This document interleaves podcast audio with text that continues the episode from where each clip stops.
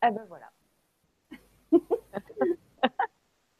Bonsoir à tous. Voilà, nous sommes en direct sur euh, LGC6, Nouvelle Santé Consciente, la chaîne de la Web TV du Grand Changement. Je suis Fanny, je suis ravie de vous retrouver ce soir. Donc ce soir, euh, je retrouve euh, avec grand plaisir Johanna Christ. Bonsoir Johanna. Ben, bonsoir à toi Fanny. Et bonsoir bah, mm. et à tous. Oui, alors ce soir, on se retrouve pour un sujet, euh, ben, un très beau sujet, très vaste, collaborer avec l'invisible en équilibre entre ciel et terre. Alors, c'est tout un programme. Euh, donc, je, voulais préciser quand même, avant de commencer, euh, que j'ai eu la chance de te rencontrer lors de mes vacances au mois d'août en Alsace, chez toi, avec tes chevaux, parce que tu m'avais contacté juste avant. Et le hasard hasard il y a, euh, bah, je te disais que bah, justement je venais près de chez toi. Et donc j'ai eu l'occasion avec mon fils de, venir te rencontrer avec tes chevaux et d'expérimenter une séance avec eux. Et euh, bah, j'expliquerai un petit peu mon, expérience et, euh, et, celle de mon fils, même si je ne peux pas parler pour lui, au moment opportun. Donc vraiment, ça a été une très belle rencontre. Ça a été le point fort, comme je le disais, parce que je l'ai partagé sur ma page Facebook LGC6 Nouvelle Santé Consciente, que vraiment c'était, euh, ça a été un moment fort de mes vacances. Euh, quelque chose voilà de, merveilleux, une belle découverte de toi, très belle personne. et, aussi d'un monde que je ne connais pas, le cheval. Et, voilà, et j'ai expérimenté ton approche. Donc voilà, donc vraiment, je suis très ravie de, partager euh, avec vous tous euh, bah, l'expérience de la vie euh, de Johanna. Donc merci beaucoup Johanna de prendre du temps pour cela et de partager avec nous tous. donc je vous propose, comme c'est la première fois que tu interviens sur le grand changement, une première partie bah, où tu vas te présenter, puisque après de toute façon dans ta présentation, tout, va découler en fait de ce que tu as envie de nous partager de ce que tu fais aujourd'hui et que bien sûr les choses, les choses évoluent euh, un peu tous les jours aussi pour toi, euh, d'autres ah. approches qui, qui, se présentent. Donc c'est juste euh, bah, fabuleux. et ensuite, il y aura un temps de questions-réponses que vous pouvez poser soit sur le forum LGC, soit sur le chat que j'ai activé. D'ailleurs, sur le chat, il y a Coco qui nous dit bonsoir. Pascal Chenon qui nous dit bonsoir de Tours. Ben, bonsoir et bienvenue. Il y a Brigitte Pascal qui nous dit bonsoir, Johanna et Fanny, merci de ce magnifique thème. Euh, euh, Daniel qui nous dit bonsoir à vous, Johanna, et avec toi, Rivero, Curtis et Speedy. Donc je précise pour ceux qui n'ont peut-être pas encore fait des recherches, mais Rivero, Curtis et Speedy sont ces euh, trois chevaux. Euh, merci par avance pour ce partage. Je sais que ce n'est pas un hasard d'être tombé aujourd'hui sur ce programme. gratitude à la vie et à vous. Merci beaucoup, Daniel. Euh, voilà, et puis ensuite, euh, bah, les questions commencent, donc on, on, y répondra. Ne vous inquiétez pas, juste après. Donc on a un coucou à tous de Perpignan, de Ménardo, Alain Michel, Yannick, nous dit aussi hello à toutes et à tous. Ben, bonsoir à tous, bienvenue. Ben, écoutez, passez une belle soirée. Euh, je crois qu'on va voir tes paroles, Johanna. Ben, écoute, je te, propose de, te présenter. Parce que moi, il y a quand même quelque chose que j'ai envie de dire qui m'a qui m'a euh, qui m'a interpellée. C'est quand euh, on s'est rencontrés donc physiquement et que je te dis mais quel âge tu as?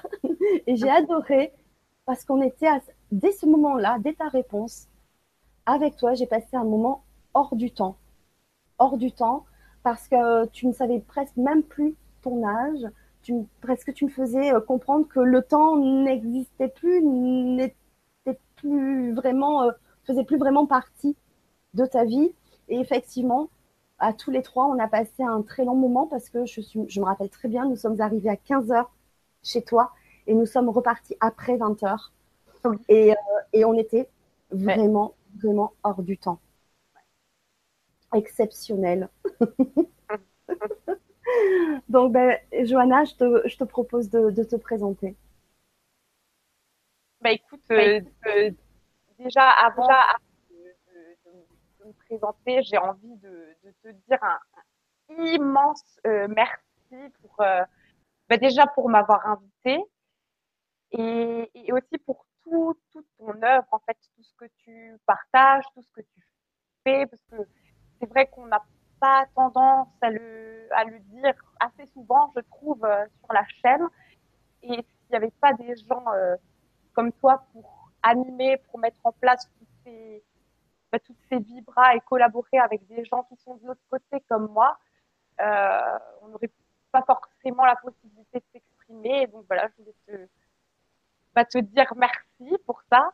Et, et en espérant que, euh, bah, que les gens qui sont là avec nous ce soir, et je pense que c'est vraiment le cas, prennent conscience de, bah, de tout ce que tu apportes en fait hein, dans, bah, dans ce moment hors du temps, comme tu le dis si justement. Merci beaucoup, voilà. Anna, merci. bah, C'était important pour moi de, bah, de le dire parce que c'est ce que je sens. Euh, voilà, c'est important d'être dit certains moments. Et quant à ma présentation, alors, comment dire? C'est toujours un peu, c'est pas délicat, mais c'est toujours euh, par où commencer? Bah, Par le début, tu vas me dire. Euh, alors, bon, je pense que si, si, je devais me présenter là tout de suite maintenant, euh, je le résumerai en, deux mots et je pense ça vous conviendrait pas forcément. pas forcément, mais je dirais juste je suis. Et ça s'arrêterait là parce que il y aurait plus rien à dire derrière. Mais je pense que ce que vous avez envie d'entendre, c'est peut-être euh, le, chemin de, de l'humaine euh, Johanna ben, que que j'incarne ici. Et ce, chemin qui m'a emmené à, pouvoir dire que juste là maintenant je suis finalement. Oui. Alors écoute, Johanna, avant, euh, on... c'est vrai que on a fait quelques tests avant et avant direct. Effectivement, on a des moments où c'est un peu saccadé, où il y a un petit peu des décalages. Alors, excusez-nous d'avance de, tous ces petits désagréments? Alors, on est en direct, donc c'est vrai, on n'est pas en studio. Donc, euh, on est toujours euh, bah, à l'affût, enfin, voilà, au dépendant du, débit Wi-Fi. Alors, est-ce que c'est le lieu où se trouve Johanna ou c'est moi? Parce qu'on a beaucoup de vent en ce moment Est-ce que c'est à cause de cela? Mais en tout cas, effectivement, depuis tout à l'heure, ton son est très saccadé et, peut-être pire que tout à l'heure en essai, alors que tout à l'heure à l'essai, c'était très bon. Ce que je te propose avant euh, d'essayer, enfin avant de te présenter, pardon, ah. c'est essayer euh, sans, ton, sans ton oreillette peut-être, hein, juste pour faire un essai. Ok, euh, où je débranche le câble? Je débranche le câble et puis tu, ton, ton, de ton oreillette, puis on va voir si le, le son est meilleur. Ok. Alors, d'ivoire, comment c'est? Ah, ah, nettement meilleur. Je sais pas. C'est mieux? Ah bah écoute, attends. Du coup, moi, je vais peut-être augmenter un peu chez moi parce que du coup, moi, je t'entends pas bien, pas assez fort, mais voilà, dis-moi dis voir quelque chose. Alors, moi, je t'entends vraiment beaucoup mieux qu'avec tes oreillettes. Ah, bah super. Écoute, je vais mettre le son à ah, bah, fond. voilà, j'ai des retours déjà qui me disent oui, c'est top. Voilà. Donc, parfait. Merci beaucoup pour vos retours aussi. Euh, et désolée de ce petit désagrément, mais c'est vrai que le son était meilleur tout à l'heure, mais là, donc, bon, bref, c'est comme ça. Et franchement, mais merci, quoi, parce que mes oreilles, je préfère être comme ça, je suis libre. c'est mieux comme ça. Peut-être qu'inconsciemment, je l'ai envoyé, j'ai voulu ne pas les avoir, et du coup, j'ai bloqué le. vraiment très maligne, parce que je me, je me souviens de la. Que je m'enlevais toutes les deux secondes, parce que j'ai du mal à garder. Euh, euh, bon, ouais, j'ai pas l'habitude de. Et tu es une des seules qui ne supporte pas les oreillettes, et finalement, bah, tu vois, on se retrouve sans oreillettes. Enfin, tu je l'ai tellement voulu que bon, voilà, c'est la magie de la vie, hein, tu vois, ça répond tout de suite, à l'instant. Parfait. Ben, écoutez, merci à tous pour vos, pour vos retours. Et donc, on, reprend donc sur ta, sur ta présentation. Et désolé pour ce, cette petite parenthèse, mais c'est un bon confort pour tous. Hein. Ok, ben, super. Alors, allons-y, on va pouvoir. Euh, oui. C'est ce que je disais avant, peut-être que ça peut être. Euh, parce que quelque part, en, tant qu'humain, on est tous en, quête. Malheureusement, c'est le mot qui, me vient là tout de suite, mais on, cherche tout le temps. On, cherche que, je sais pas, peu importe la, manière dont on cherche, mais j'ai c'est cette sensation que j'ai là, c'est que qu'on est perpétuellement en quête de quelque chose, de de bonheur, de paix, de je je sais pas, on est tout le temps en train de de chercher et hum, sauf qu'à un moment donné, on a marre de chercher en fait. Moi, c'est un petit peu là où j'en étais arrivée, c'est qu'à un moment donné, euh, j'ai cherché euh, bah, depuis très jeune en fait. Hein, j'ai cherché, mais je sais même pas ce que je cherchais finalement. Et, hum, alors que c'est d'une évidence euh, juste euh, flagrante, c'est qu'on qu'on le voit même pas, tellement c'est gros comme, une maison, j'ai envie de dire.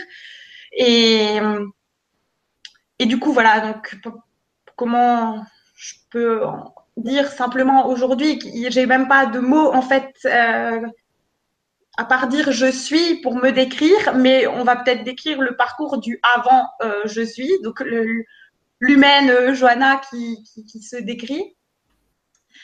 Euh, alors je pense qu'on on, entame tous ce chemin euh, en tant qu'humain et âme incarnée dans, dans, ces corps d'humains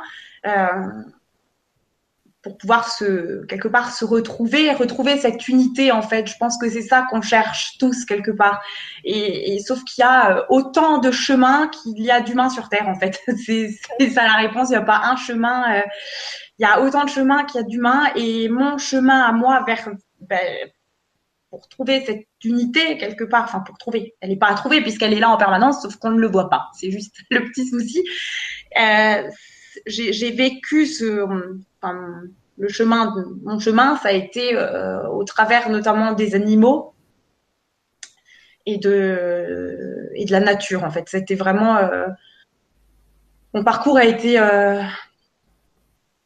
c'est fait à travers, euh, à travers euh, surtout à travers les animaux. Et ça a démarré. Euh, tu, me demandais mon âge la première fois qu'on s'est rencontrés, c'est vrai. Et c'est vrai que je, t'ai dit, il y, a une réponse que je peux donner sans, sans réfléchir, c'est quand on me dit mais qu'est-ce que tu es qui, tu fais quoi? Bah je, je suis. Voilà. Mais mon âge, c'est vrai que donc j'ai 28 ans en tant que humain, on va dire, mais c'est ce que je te disais, on pourrait me donner euh, 55 ans ou 10 ans, ce serait ok, parce que j'ai vraiment la notion de cette notion que l'humain y met, cette notion de temps quelque part, euh, c'est l'humain qui la pose en fait en tant que tel, alors que pour la conscience, il n'y a pas cet espace-temps là, il n'y a, a pas de, à part ici, et maintenant, il y a le reste, ça a été créé en fait par l'humain, tout simplement pour euh, agencer son, espèce de, quotidien, on va dire. Et hum, très jeune, j'ai demandé très très jeune, hein, je devais avoir quoi, 5, 5 ou 6 ans, à être mise en, en, contact avec les chevaux. Je voulais très très jeune être avec les chevaux, alors que dans ma famille, dans, tout mon entourage, il y avait vraiment euh, personne en fait qui, était qui était avec les chevaux, qui était issu du milieu équestre et c'était euh, un appel du cœur. Quoi. Il n'y avait pas d'autre solution. Je voulais être avec les chevaux. Et puis bon, mes parents, euh, surtout ma mère, elle était bah, hyper craintive. Elle se disait non mais attends, elle est minuscule, c'est une gamine, je peux pas la mettre. Et puis je l'ai tellement tannée, je l'ai pas lâchée. J'étais, comme dit, j'étais toute petite, j'étais toute jeune. Et finalement, ben, ils ont fini par céder et me mettre euh, ben, justement en contact avec, euh, avec les chevaux. Et j'ai démarré de manière euh, très, très classique, c'est-à-dire que j'ai démarré en, club d'équitation. Donc, j'ai été. j'ai fait du saut d'obstacle, du dressage, enfin, tout ce qu'on fait. Euh, j'ai appris la technique en fait. J'ai appris la technique, l'équitation classique française, voilà, au sein d'un club, euh, voilà. Et mais très vite et même déjà très, même de, dès le début, en fait, il me manquait le, lien, en fait, avec le, avec l'animal. Parce qu'on nous apprend euh, la, posture, comment se tenir, comment ça fonctionne, vraiment la mécanique finalement, mais le lien et le, rapport, euh, à part le sport en fait, vraiment le lien avec le cheval est quasi inexistant. Après, je parle dans, dans c'était dans, dans, mon expérience en tout cas, et hum, je, je rejette pas du tout toute ce tout ce parcours au sein des clubs parce que justement ça m'a permis d'apprendre toute cette technique qui euh, l'équitation française est quand même euh, c'est quand même euh, voilà on va dire le niveau d'exigence qu'il y a est quand même il y a beaucoup de rigueur ils y enseignent beaucoup la rigueur et c'est vrai que c'est voilà, pour ce côté-là, c'est vrai que c'était super. Après, euh, le lien, donc très vite, je suis, mes parents m'ont, j'ai poussé mes parents à me, à me mettre dans, une écurie plus petite, une écurie plus familiale, et où on pouvait avoir un, contact différent en fait avec les chevaux.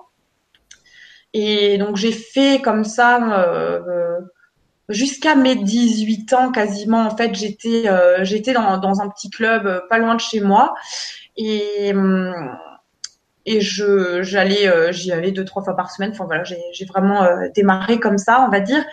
Et euh, très vite depuis que que je suis enfant j'ai toujours ce cette aspiration pour la liberté en fait.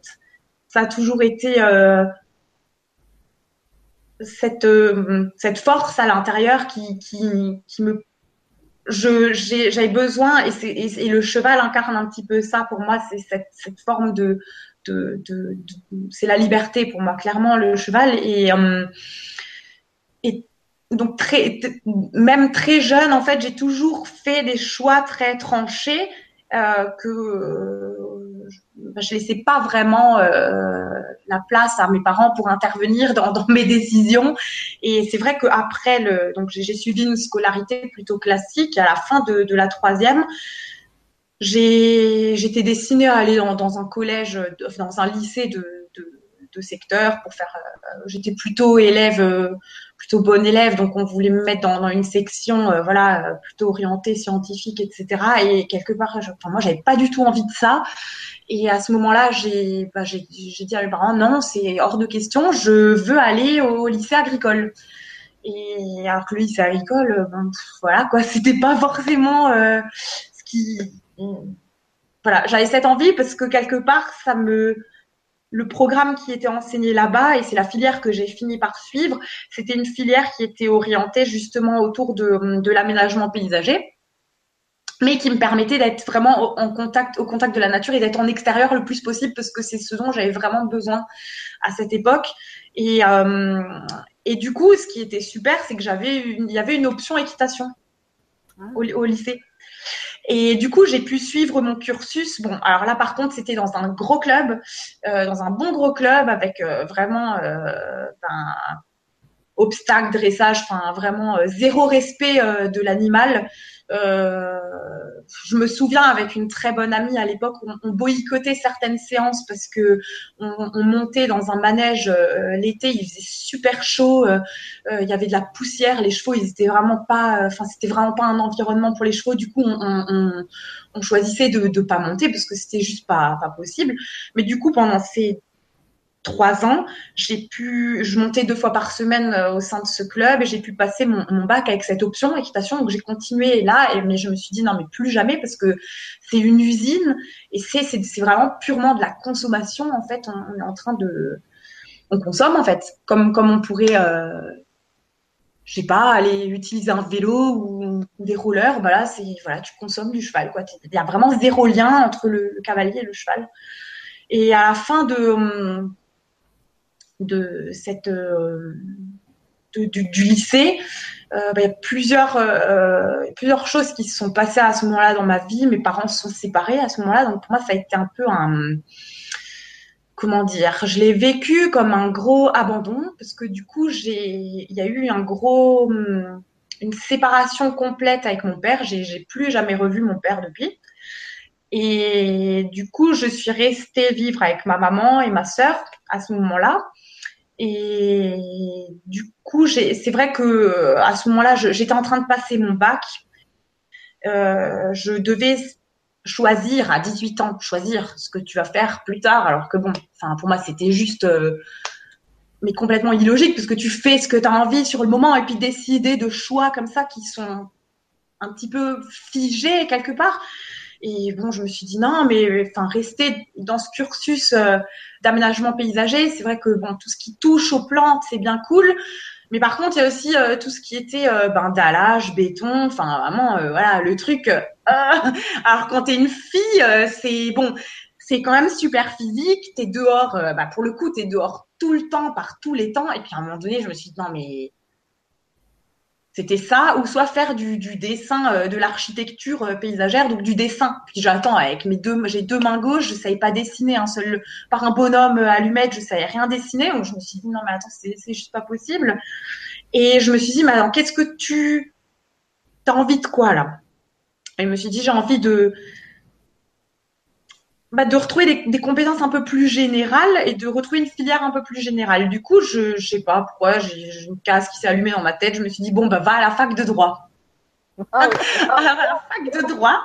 Et écoute bien, donc je suis rentrée à la fac de droit et les profs euh, au lycée me disaient, non, mais Johanna, enfin, entrer à la fac de droit, tu sors d'une, d'un, bac technologique avec zéro, euh, il y a, y a, rien qui ressemble au droit là-dedans, quoi. Enfin, tu, ça va être compliqué quand même, quoi.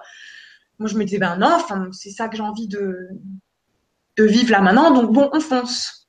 OK. Donc, je reviens un peu plus en, ville à ce moment-là. Et puis, bon, hop, je, je démarre cette fac. Et puis, bon, au bout d'un an, je sais que c'est vraiment pas du tout ce, qui me plaît. Mais il y a toujours cette, cette volonté d'aller au bout bout du bout et de quelque part je voulais ce diplôme quoi. Je voulais me dire non mais attends, euh, euh, j'ai été tellement, euh, on m'a tellement dit que c'était pas possible que bah si j'ai envie d'avoir ce, au moins la licence quoi. Et donc j'ai continué pour bah, jusqu'à obtenir la licence qui soi-disant, enfin maintenant elle, voilà, c'est j'ai un beau papier hein. à part ça, voilà c'est bon c'était c'était une expérience mais à part ça voilà. C'est ça. Et pendant tout ce temps-là, bah, c'est vrai que j'étais tellement prise parce qu'effectivement, il y avait une lourde charge de, bah, pour le mental. C'était euh, turbinage mental parce que tu fais que engranger de, de, de, du savoir, mais finalement, euh, bah, c'est du savoir en fait. Hein. Donc, euh, trois semaines après les examens, tu ne sais plus rien de toute façon parce que ta tête, elle retient pas ces choses-là. Et, hum, et du coup, c'est vrai que je, je, ne me prenais absolument plus le temps euh, de, de, d'aller vers les chevaux, en fait. Hein. À ce moment-là, euh, c'est une période où éventuellement le week-end, la seule chose qui me plaisait, c'était de le week-end d'aller dans, dans c'était une ferme, ferme équestre qui était pas loin de chez moi et je faisais que de l'équitation de pleine nature. C'est-à-dire, je montais, je faisais que de la rando. Euh, je voulais, je voulais plus du tout entendre parler de club, de voilà. Donc, euh, je c'était ma bulle. Euh, je faisais juste euh, de, des sorties en, extérieur. Et après ces trois ans de, licence, euh, bah, moi, j'ai jamais vraiment eu envie de travailler, hein, parce que pour moi, le mot travail, c'est ça va pas du tout dans mon, ça fait pas partie de mon vocabulaire, on va dire. Et donc c'est vrai que bah, c'est ce que je te disais un peu par rapport bah, peut-être à d'autres gens qui ont eu ce parcours euh, d'avoir une espèce de bah, une, vie qu'on peut appeler un peu professionnelle. Moi, j'ai jamais eu ça en fait. J'ai jamais eu ce parcours avec euh, pas comme des gens qui ont peut-être maintenant 40, euh, 50 ans et qui font ce qu'on peut appeler euh, une seconde, enfin changement de vie ou c'est vrai que ça pour moi ça ne ça n'existe pas en fait puisque j'ai tellement toujours suivi ce que j'avais ce dont j'avais envie en fait. Donc j'ai jamais vraiment donc travailler, pour moi, c'était inconnu au bataillon. Et je voulais toujours être tellement libre que, ben, sortie de cette faculté, je me suis dit, non, mais attends, enfin, pour moi, travailler euh, en cabinet d'avocat ou, euh, ou en tant que juriste, c'est vraiment pas pour moi. Je peux pas rester enfermée dans un bureau. Et à ce moment-là, je tombe sur euh, une, une, annonce au Krebs de Strasbourg pour démarrer une formation en coaching sportif. Et, en fait, pendant toute mon, enfance et adolescence, bah, jusqu'à mes jusqu'à mes 21 ans. J'étais sportif de haut niveau en, karaté, donc j'ai fait du karaté tout, ce temps-là. Et donc le sport a toujours fait partie de, ma vie. Et à ce moment-là, je me suis dit, bon, bingo, il me reste trois mois pour m'entraîner, pour entrer euh, dans cette formation, parce qu'il y a des tests d'entrée. Et puis après, au moins, j'aurai un diplôme euh, euh, de coaching sportif et je pourrais exercer en tant que libéral. Donc super, je vais pouvoir être à mon compte, je vais pouvoir bah, être libre de faire comme comme je veux et en plus faire quelque chose qui me qui me qui me, botte. Et donc je, m'entraîne, je m'entraîne, je, je passe les sélections et puis j'ai fait ces deux ans au Krebs de Strasbourg. J'ai eu mon mon, diplôme et euh, et donc en parallèle de ça, j'étais toujours euh, euh, bah, je vivais à Strasbourg avec mon conjoint à ce moment-là et c'est vrai que ben, ma famille c'était un petit peu voilà j'étais avec ma maman à l'époque et c'était un peu voilà c'était c'était lourd c'était un peu compliqué et c'est vrai que j'ai eu besoin de de m'extraire un petit peu de de cette bulle dans laquelle on vivait toutes les deux, parce que ma sœur avait déjà quitté le, la maison. Et, et, du coup, du jour au lendemain, on a pris nos clics, nos claques. Ça s'est fait en deux semaines. On est parti vivre euh, près des Saintes-Maries de la Mer. Et du coup, dans le sud de la France. Et, euh, mais du, en deux semaines, quoi. On a pris nos affaires, on a, décidé ça et en deux semaines, on était parti. Et on a tout mis dans nos voitures et on est, on est descendu. Et du coup, ben, pendant deux, on est resté deux ans. Et, j'ai pu exercer justement en tant que, coach euh, sportif à, mon compte à ce moment-là, donc c'était génial. En plus, j'étais euh, bah, c'était au, bord de la mer, euh, enfin voilà, je pouvais être dehors, enfin c'était vraiment super. Et il y a beaucoup. Je reviens. J'ai pas entendu la fin. Il y a beaucoup de chevaux dans cette région. Et en plus, bah, c'est juste le paradis de, de, des chevaux parce que la Camargue, c'est ben, c'est waouh quoi, c'est les chevaux euh, encore en semi-liberté. Enfin, c'est voilà, c'est quand même euh, un univers spécial. Et euh, je fais juste un petit retour en, arrière pour, pouvoir mieux continuer. Mais depuis toute jeune, avec ma sœur, on, partage nos vies avec on, a, on a des animaux à la, on avait des animaux à la maison, on avait un chien, on avait plein de petits animaux, on avait des, plein de petits rongeurs et surtout des lapins. Alors maintenant je rigole, mais c'est, c'est vraiment eux qui m'ont initié au début. Euh, on avait, euh, alors nous on pouvait pas supporter de les avoir en cage. J'ai jamais voulu avoir un animal en cage, donc c'était pas possible. Et on leur avait, euh, on avait un super grand jardin à l'époque qui était séparés en deux. Et on avait dédié toute une partie du jardin euh, aux lapins, justement. Et on les sortait tous les jours. Tous les jours, ils avaient droit à leur, euh, sortie. Et c'était une horreur parce que le soir, il fallait les rentrer. Et elles creusaient euh, sous les arbres. Donc, elles se faisaient des terriers sous les arbres. Et le soir, c'était un calvaire pour les rentrer parce que le terrain était quand même plutôt grand et puis il fallait arriver à les, à les récupérer. Et un soir, on en a eu ras-le-bol, on en avait marre de leur courir après. Et j'ai dit à ma sœur, je lui ai dit, écoute, c'est pas compliqué. Soit les lapines, elles viennent devant moi, tout de suite, là maintenant. Soit elles restent dehors et si elles se font manger par un renard ou une martre, c'est tant pis. Elles restent dehors, mais je ne les cherche pas, je ne leur cours pas après ce soir. Elles reviennent ou, ou, ou elles restent dehors.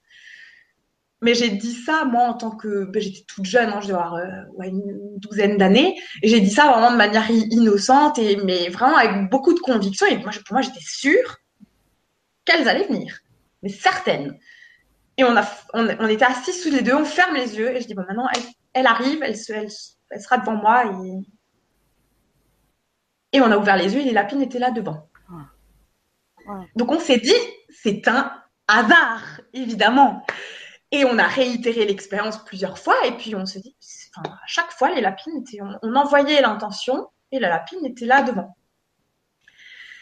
Et à partir de là, euh, a commencé la quête du chercheur. Alors je rigole hein, quand je dis la quête du chercheur parce que là, à l'heure actuelle, il n'y a plus de quêtes et plus de chercheurs. Il n'y a ni l'un ni l'autre, puisque il n'y a, y a rien, en fait. Il n'y a rien à chercher, surtout. Mais à ce moment-là, euh, ben, je me suis quand même posé beaucoup de questions à ce moment-là. Et je me suis dit, bon, ben, il y a des choses à expérimenter là. Il y a matière à expérimenter quand même. Et c'est vrai que je rends quand même hommage aux lapins parce que c'est quand même, euh, c'est des petits animaux. Mais alors, je dis toujours c'est des boules euh, des, boules de poils, mais surtout des, éponges émotionnelles euh, dingues. Parce que contrairement à d'autres animaux, euh, comme par exemple le chat, le chat, il a la capacité à un petit peu nettoyer quand ça lui convient pas quelque chose, il ronronne et le ronronnement va un petit peu lui aider à, évacuer en fait, alors que bah, les petits animaux genre les hamsters ou, ou les lapins, ils n'ont pas cette capacité en fait à, à évacuer ce qui leur convient pas. Et, du coup, ils engrangent et je sais pas si tu as déjà vu ou si vous avez déjà vu, les lapins, ils ont souvent des espèces de colliers de, de graisse autour du cou où, ils font souvent des espèces de tumeurs. Donc ça, j'ai pu le remarquer parce qu'avec tous les lapins qu'on a eu, des espèces de, de, boules ou des tumeurs ou et mais parce qu'en fait, c'est un, un, agglomérat de bah, d'énergie qui stagne en fait, d'émotions qui, qui, qui, qui, stagnent et qui sont forcément reliées à, à, leur humain en fin de compte. Et du coup, j'ai eu matière à expérimenter à travers ce, ces, euh, ces, petits, euh, ces petits euh, lapins.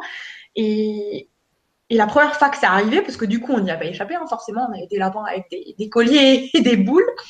Et, et là, ben, j'ai juste mis les mains pour la première fois.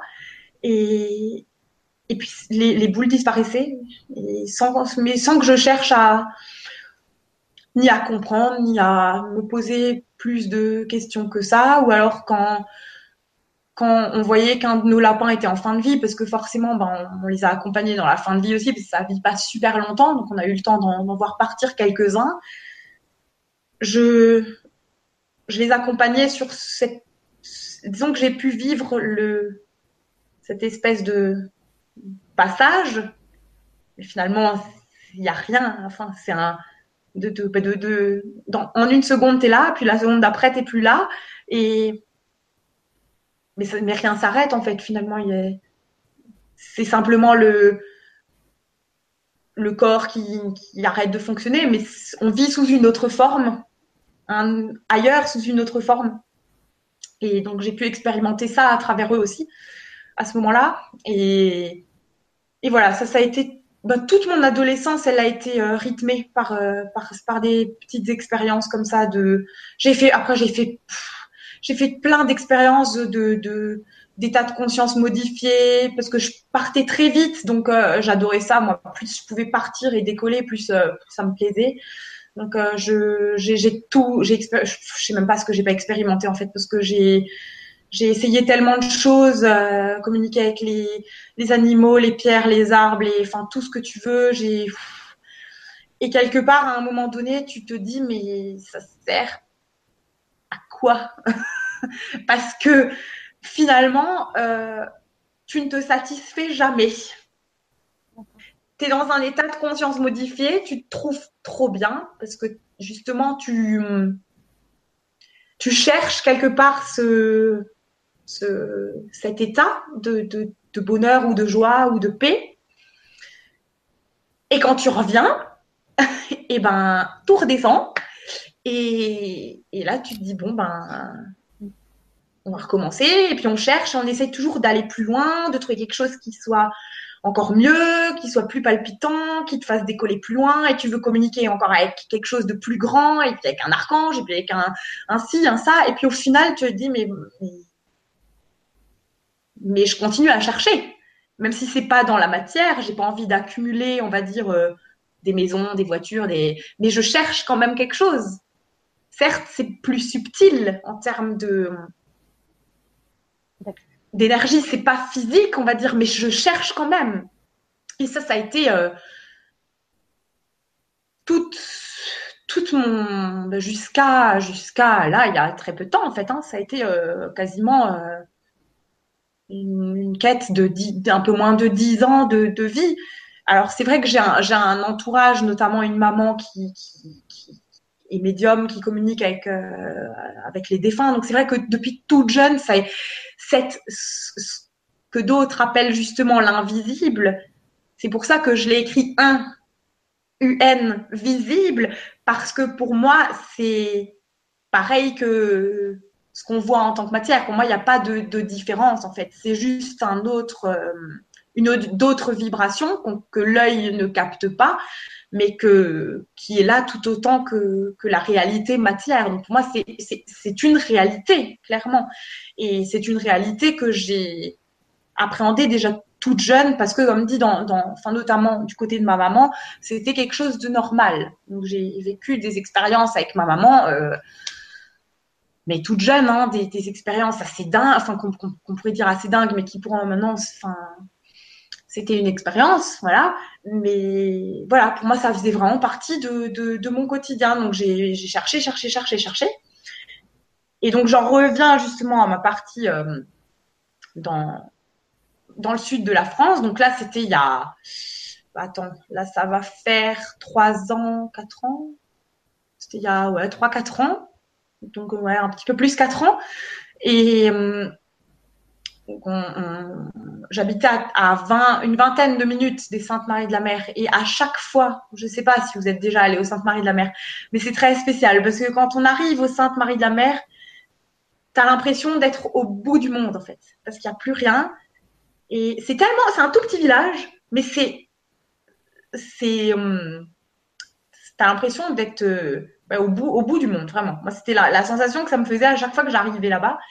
Et à chaque fois que j'allais là-bas, j'avais l'impression d'être à la maison, mais tout le temps. J'avais cette sensation d'être tout le temps chez moi, en fait, quand j'allais là-bas. Et un jour, euh, donc j'habitais encore dans le sud et ma maman est venue me, rendre visite. Et je lui dis, écoute, euh, j'ai franchement, j'ai pas envie de rester là. Euh, prends ton sac et puis on prend la voiture, on part à Lourdes. Mais sans, sans, voilà, c'était comme ça, une envie. Euh, c'était à 4 heures de, chez moi, donc je lui dis, écoute, on prend la voiture, on part à Lourdes. Euh, comme un appel en fait. Et hum, on n'est pas du tout en mode chrétien. on n'est pas du tout en mode religieux chez nous. Donc ça n'a rien à voir avec la religion, ça n'a rien à voir avec, euh, avec un espèce de dogme ou quoi que ce soit. Au contraire, euh, j'arrive à Lourdes, alors forcément c'est spécial quand même. Hein. Et euh, j'ai su pourquoi j'étais allée là-bas, c'était très peu de temps avant Noël. Et à ce moment-là, quand je j'arrive là-bas, il y a un espèce de au-dessus sur les hauteurs en fait, euh, au-dessus de la hum, de l'église, euh, il y a un espèce de, il y, a le chemin de croix en fait, il y a un espèce de chemin de croix.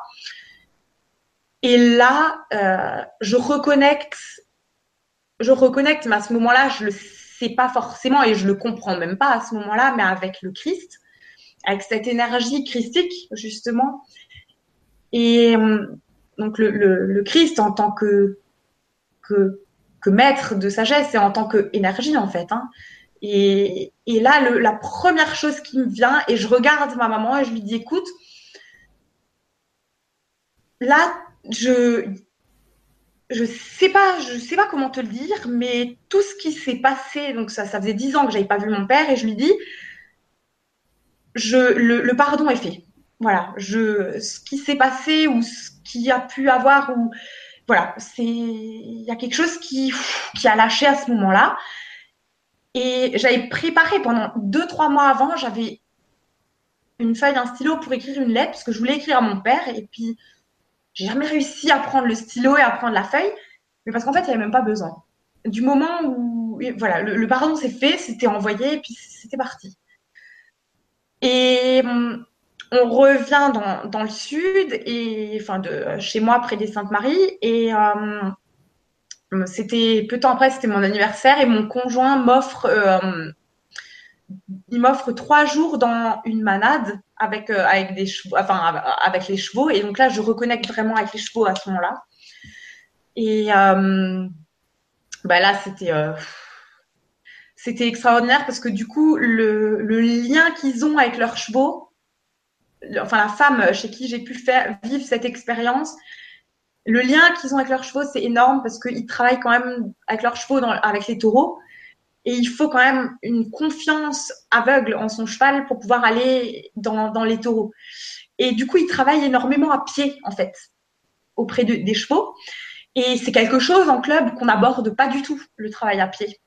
Et, là, j'ai pu goûter à ça et je me suis dit, mais ah, il y a quelque chose à. Enfin, c'est tous les gens qui sont cavaliers devraient se mettre une fois à pied face à leur cheval, en fait.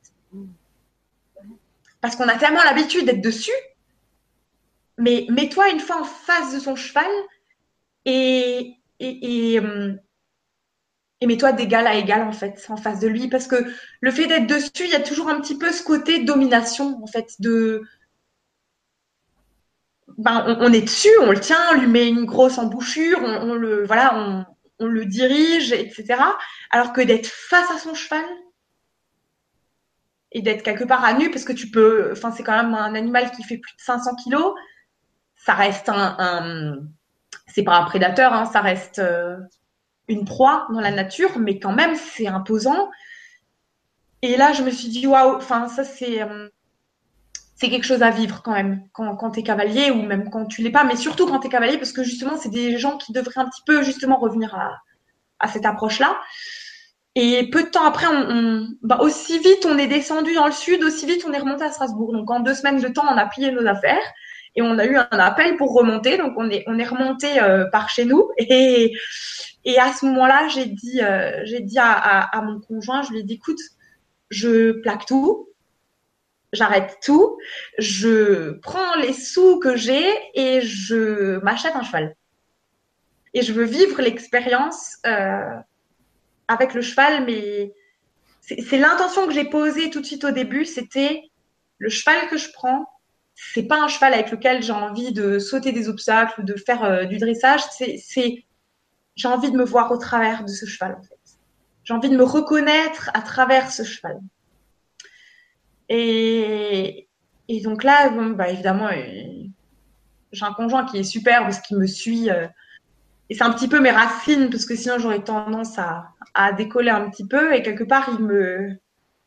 C'est un peu mon socle. Et du coup, il me permet de, bah, de vivre tout ça. Et évidemment, qu'il me dit, bah, bien, enfin, c'est logique qu'il faut que tu vives ça parce que c'est c'est la suite logique, quoi. Et, et là, à ce moment-là, bah, ça a été. Euh... Comment est-ce que ça va se passer? J'avais une idée, et c'est là qu'on voit comme le mental crée des choses bien précises. C'est-à-dire que mon mental, il avait une idée bien précise de ce qu'il voulait.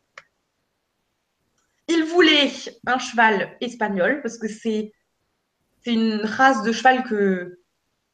Alors, si vous avez jamais vu, allez sur Google et tapez cheval espagnol, vous verrez un petit peu ce que, comment c'est. Mais c'est des chevaux qui ont. C'est des chevaux qu'on utilise, que vous voyez dans les films, dans les spectacles. C'est des chevaux qui ont une grande prestance, qui ont beaucoup de charisme, qui ont des allures magnifiques et euh, qui ont souvent des longs crins. Enfin, qui voilà, c'est vraiment des très très beaux chevaux. Et je voulais un cheval espagnol. Je le voulais gris avec des très longs crins et je voulais un, un étalon aigri jeune. Voilà, c'était bien les critères que j'avais définis au départ. Et je me mets en quête de ce, cheval et, euh, et là, je tombe sur, euh, sur Rivero. Alors Rivero, il est juste euh, tout noir, il est vieux, il n'a pas les crins longs du tout. enfin, il n'avait rien de ce que mon mental avait prédéfini au départ. Et enfin, il est vieux. À l'époque, il avait 14 ans. 14 ans, c'est pas. Il était dans la fleur de l'âge, on va dire. Et, mais quand je le vois sur cette photo, et pourtant il avait l'air de rien de spécial, je vois la photo, j'ai dit c'est mon cheval, euh, on part le voir. Donc il était en Lorraine, euh, à deux heures de chez moi c'est ce cheval. Point. C'est comme ça, c'est tout, c'est mon cheval et c'est. Il n'y a pas d'alternative possible. Voilà. Et je pars le voir avec ma mère, donc on monte en Lorraine Et il était à ce moment-là dans, dans une écurie de, ben, la, femme chez qui il était, c'était une femme qui avait un élevage de chevaux espagnols. Et il était arrivé en tout dernier, donc euh, il y avait déjà deux ou trois autres étalons avant lui. Donc un, étalon, c'est un cheval qui n'est pas castré, donc il, il, est, il peut reproduire. Et, et, du coup, elle avait, elle avait acheté Ribeiro pour pouvoir reproduire, pour pouvoir faire des, des, des, des poulains. Et, euh, et, Rivero est arrivé en dernier et n'a jamais trouvé sa place en fait dans ce groupe qui était déjà construit. Il y avait déjà les juments, les étalons et lui n'a jamais trouvé sa place en fait. Mhm. Et il a reproduit une fois. Il a eu un fils et euh, et elle, il a été huit ans chez chez cette euh, chez, chez Michel, chez cette personne, chez, chez cette gardienne pendant huit ans et et durant ces huit ans, il n'était plus manipulé, ni monté, ni rien en fait. Alors c'est un cheval qu'elle aimait plus que tout, mais voilà, elle, euh, il était au pré quand les juments y étaient pas, c'est-à-dire il était au pré euh, deux heures par jour. Enfin, il était cloisonné en son box quoi. Et quand je suis venue, quand je suis arrivée, euh, je suis allée, rentrée dans l'écurie et je suis allée le voir et c'était assez dingue parce que le, cheval, enfin Rivero était de dos il s'est un peu retourné, il m'a regardé du point de l'œil, il n'osait pas me regarder et moi je l'ai à peine regardé, j'osais même pas le regarder en fait. Je suis partie, j'ai pleuré, j'ai dit c'est mon cheval, on se débrouille, on le cherche comme on veut et c'est mon cheval et je, le prends. Et, et du coup j'avais ben, j'avais ce cheval, mais j'avais pas d'endroit. Alors on peut pas le mettre dans son appartement. Et, du coup, ben, il y, a eu plein de questionnements. Et quelque part, une telle foi et une telle force à l'intérieur, parce que ben, c'était mon cheval. Donc la vie, euh, forcément, quand tu laisses euh, juste la vie te traverser, ben, la vie, elle t'amène ce dont tu as besoin, hein, c'est tout. Et hum, derrière, il y avait un ultimatum parce que ben, Michel prenait son élevage et partait vivre dans le bassin d'Arcachon avec tous les autres chevaux. Euh, oh, ça c'était au mois de juin, et elle partait au mois de septembre 2015. Donc il y avait trois mois, et en trois mois, il fallait trouver un lieu, et puis après elle partait, donc elle voulait savoir si elle emmenait Rivero avec elle ou pas. Et, en Alsace, il faut savoir que chez nous, pour avoir, euh, si tu veux trouver un endroit pour ton cheval, tu as le choix de le mettre dans une pension. Ce que je voulais pas du tout, parce que je voulais le, bah, être libre de pouvoir expérimenter tout ce que je voulais avec mon cheval sans avoir les regards des gens, enfin être vraiment dans ma bulle. Et euh, à ce moment-là, euh, en plus c'est un étalon, donc un étalon dans les pensions on n'en veut pas parce que ça excite les juments, euh, ouais. ça chauffe tout le groupe, donc on n'en veut pas, on n'en prend pas.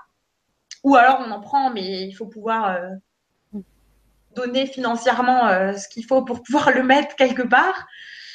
Et, euh, et, chez nous, en Alsace, des terrains où tu peux mettre ton cheval, euh, ça n'existe pas vraiment, puisque toute la terre, bah, tu l'as vu, tu es venu euh, ben, chez moi, c'est à gauche, tu as des champs de maïs, à droite, tu as des champs de maïs, et puis derrière, tu as des vignes. Donc, c'est. Voilà, l'Alsace, c'est ça, c'est des champs de maïs, du blé un petit peu là, et puis derrière, tu as les vignes. Quoi. Donc, euh, le, les, terrains nus, euh, juste prairie, c'est pas. Voilà, c'est très, très. C'est une denrée rare par chez nous. Donc, euh, le gros casse-tête. Et finalement, j'ai complètement lâché le truc. Et peut-être une semaine avant que Michel parte avec les chevaux, j'avais posté une annonce que j'avais complètement oublié, mais complètement oublié parce que ça faisait deux mois qu'elle était euh, sur le site.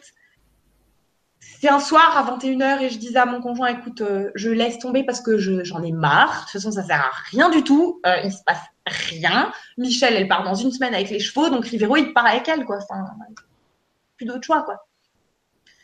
Et à ce moment-là, une personne me contacte et me dit, euh, mon conjoint et moi, nous partons nous installer en Autriche. Nous avons un terrain dans l'hectare euh, complètement aménagé avec les box euh, ouverts euh, sur les prés, à louer. là, dans deux, on part dans deux semaines. Et là, je me dis bon ben, voilà, c'était, enfin, c'était au-delà de ce que j'espérais quoi. C'était et tout ça vraiment pas très loin de chez moi, donc je me dis non mais super. Et, et du coup, Rivero est arrivé ben, trois semaines après. Et évidemment, il fallait pas le laisser tout seul, hein, forcément. On laisse pas un cheval tout seul. Le cheval, c'est un animal grégaire, donc forcément, il a besoin d'être en contact avec, euh, avec d'autres chevaux.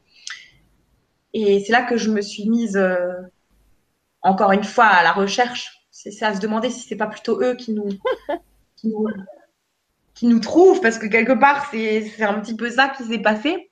Alors, si je me trompe pas, c'est Rivero, là.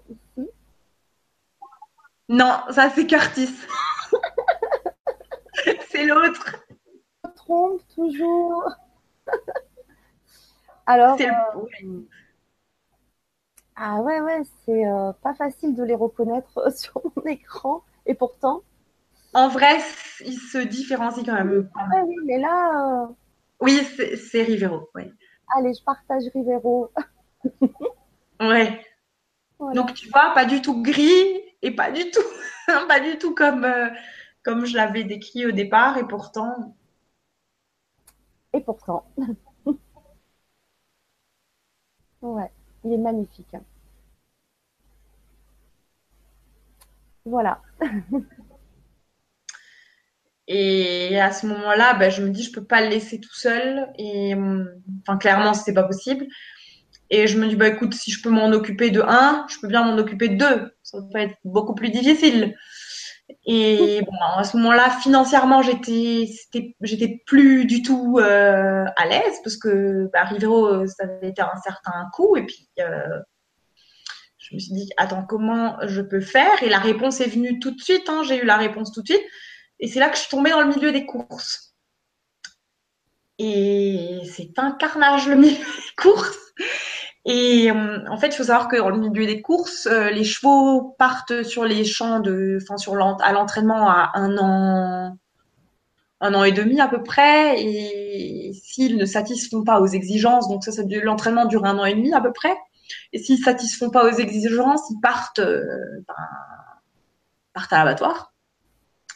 Donc à trois ans, quoi. Hein. et alors qu'il faut savoir que le physique d'un cheval, on va dire le le corps, le, squelette d'un cheval, il finit de grandir euh, entre 5 et 6 ans.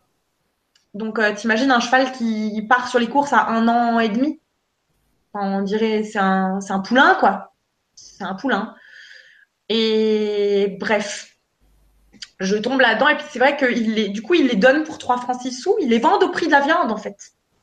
Donc, si un particulier en veut, il le vend au prix de la viande. Parce que de toute façon, sinon, il part euh, à l'abattoir.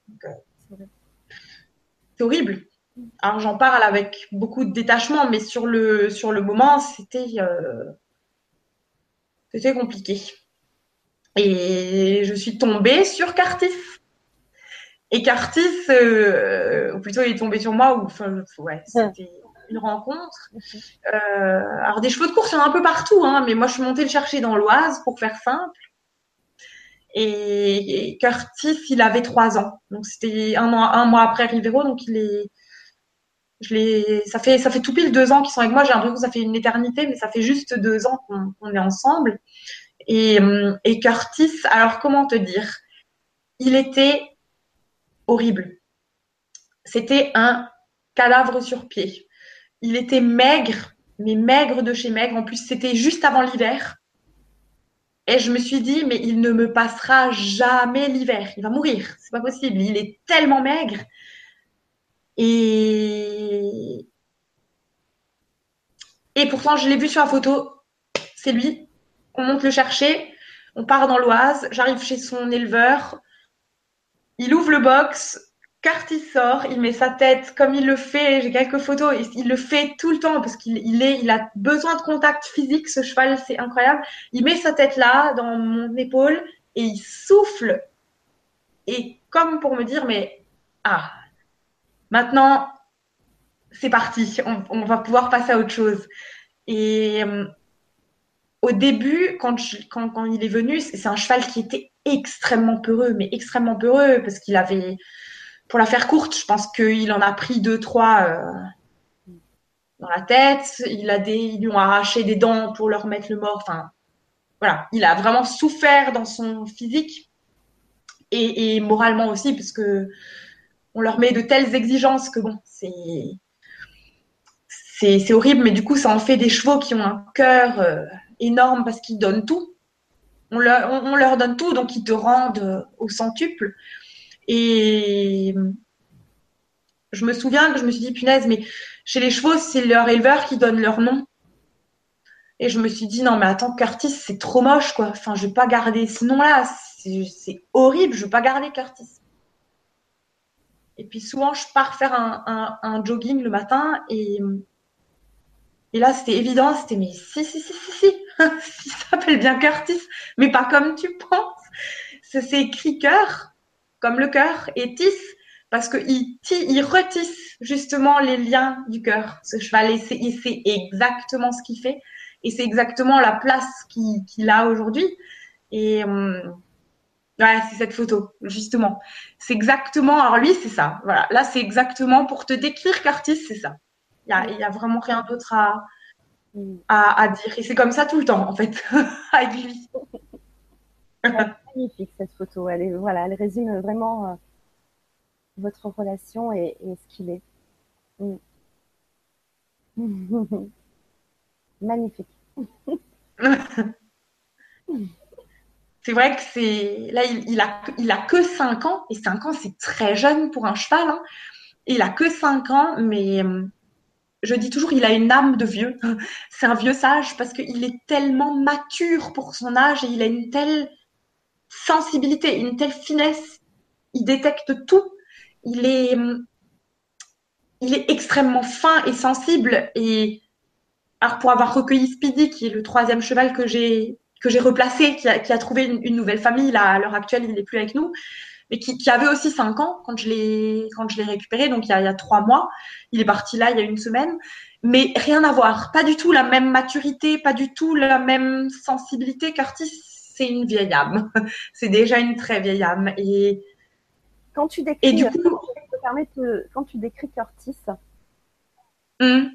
j'ai l'impression que tu te décris un peu toi, en fait c'est une partie, c'est une partie de moi quelque part. Ouais, t'as raison.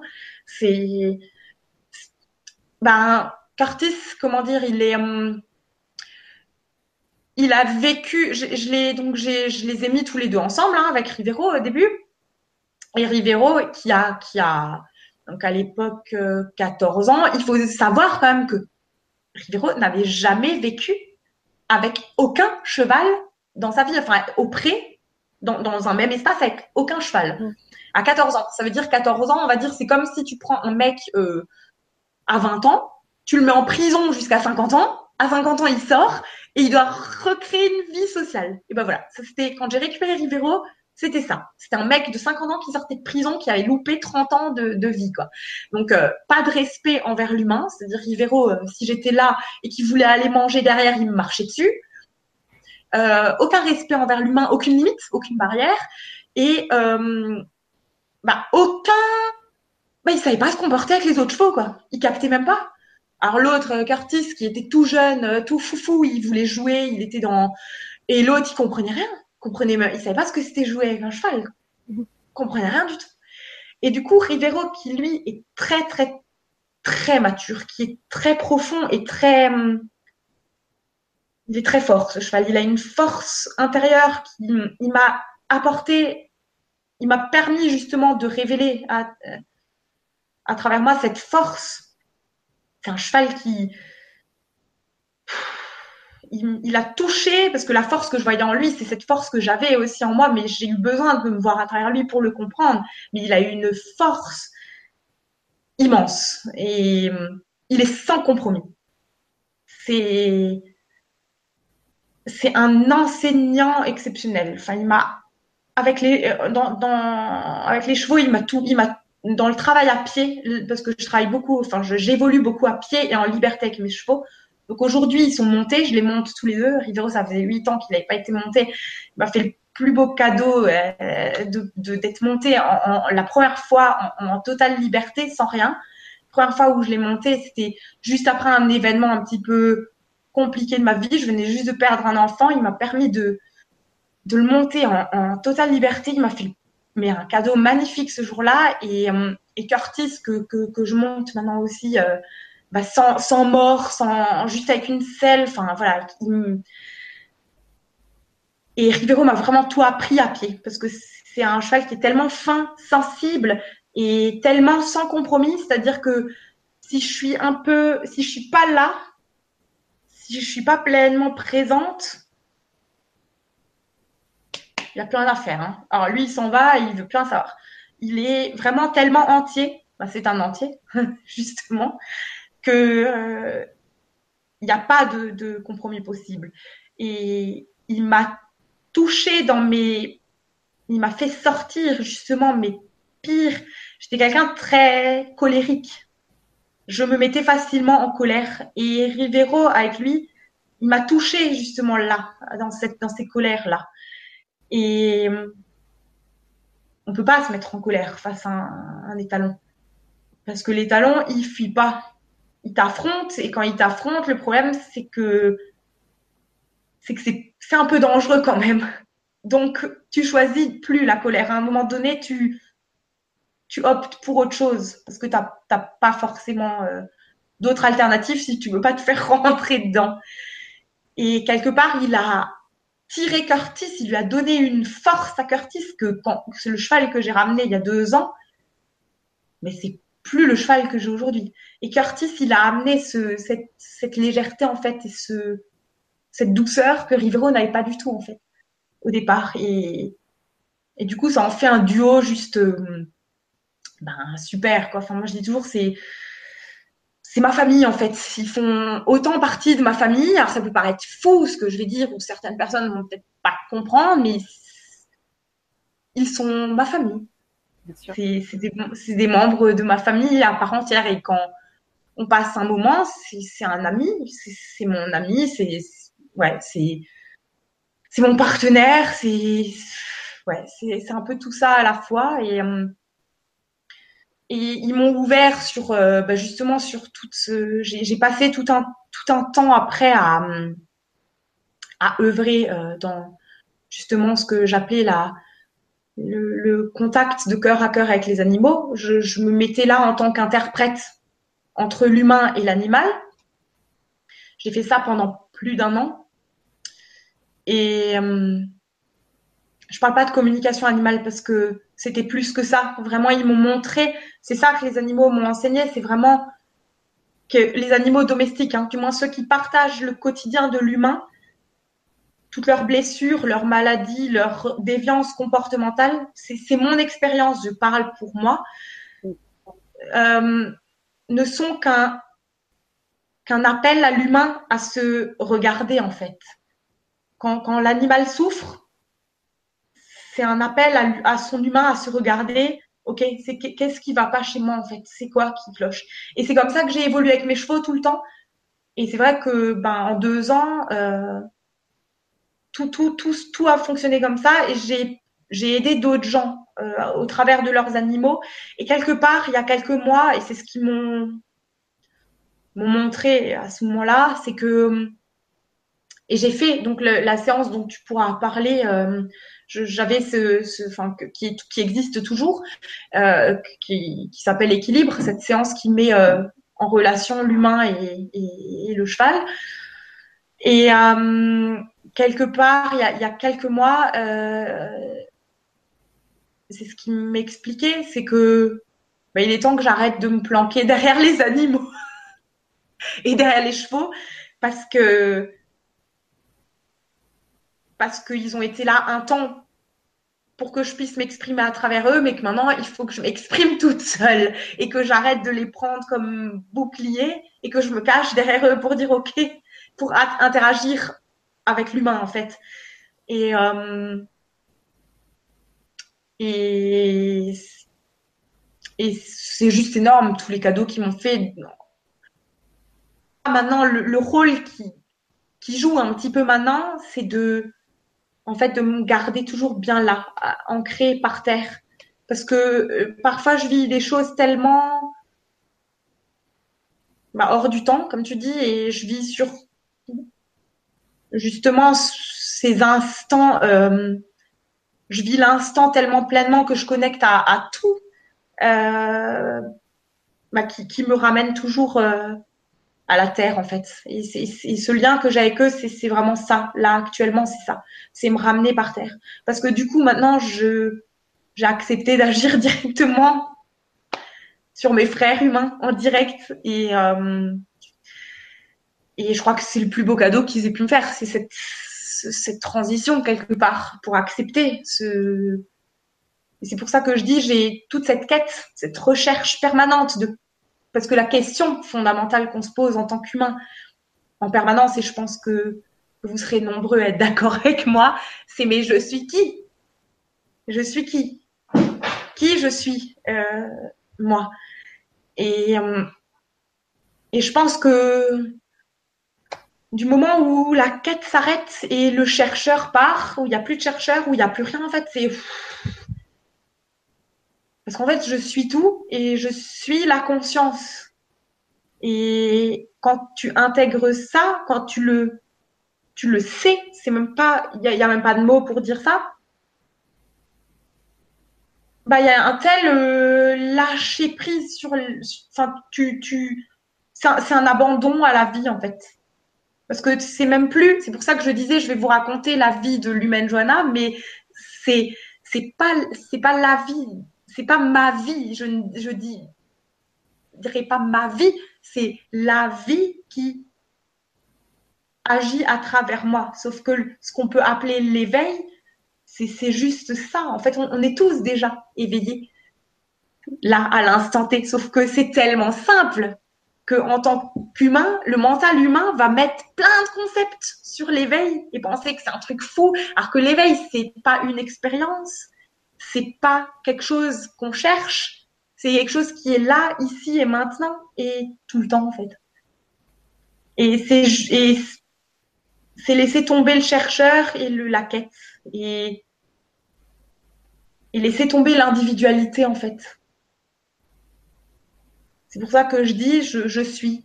Il y a juste cette la présence en fait qui est là et, et c'est tout. Et je la laisse juste euh, c'est pour ça que je dis ça, ça agit. je dis pas j'agis, je vais dire ça agit à travers moi.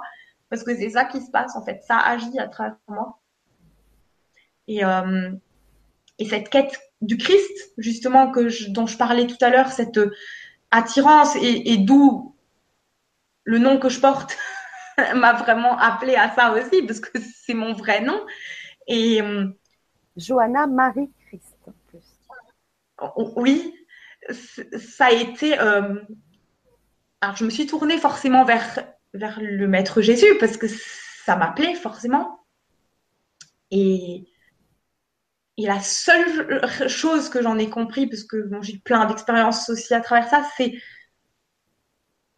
il y a le, Maître Jésus qui est ce, cet homme qui a été incarné, qui était la présence en fait, hein, et c'est ça que qui, le fait de connecter à, ce maître de sagesse, en fait, m'a juste permis de connecter à la présence pure et donc de juste d'accueillir pleinement la présence à l'intérieur de moi. Et c'est pour ça que je dis le Christ. En fait, c'est le Christ à l'intérieur de moi qui, qui j'ai juste ouvert la porte. En fait, c'est tout.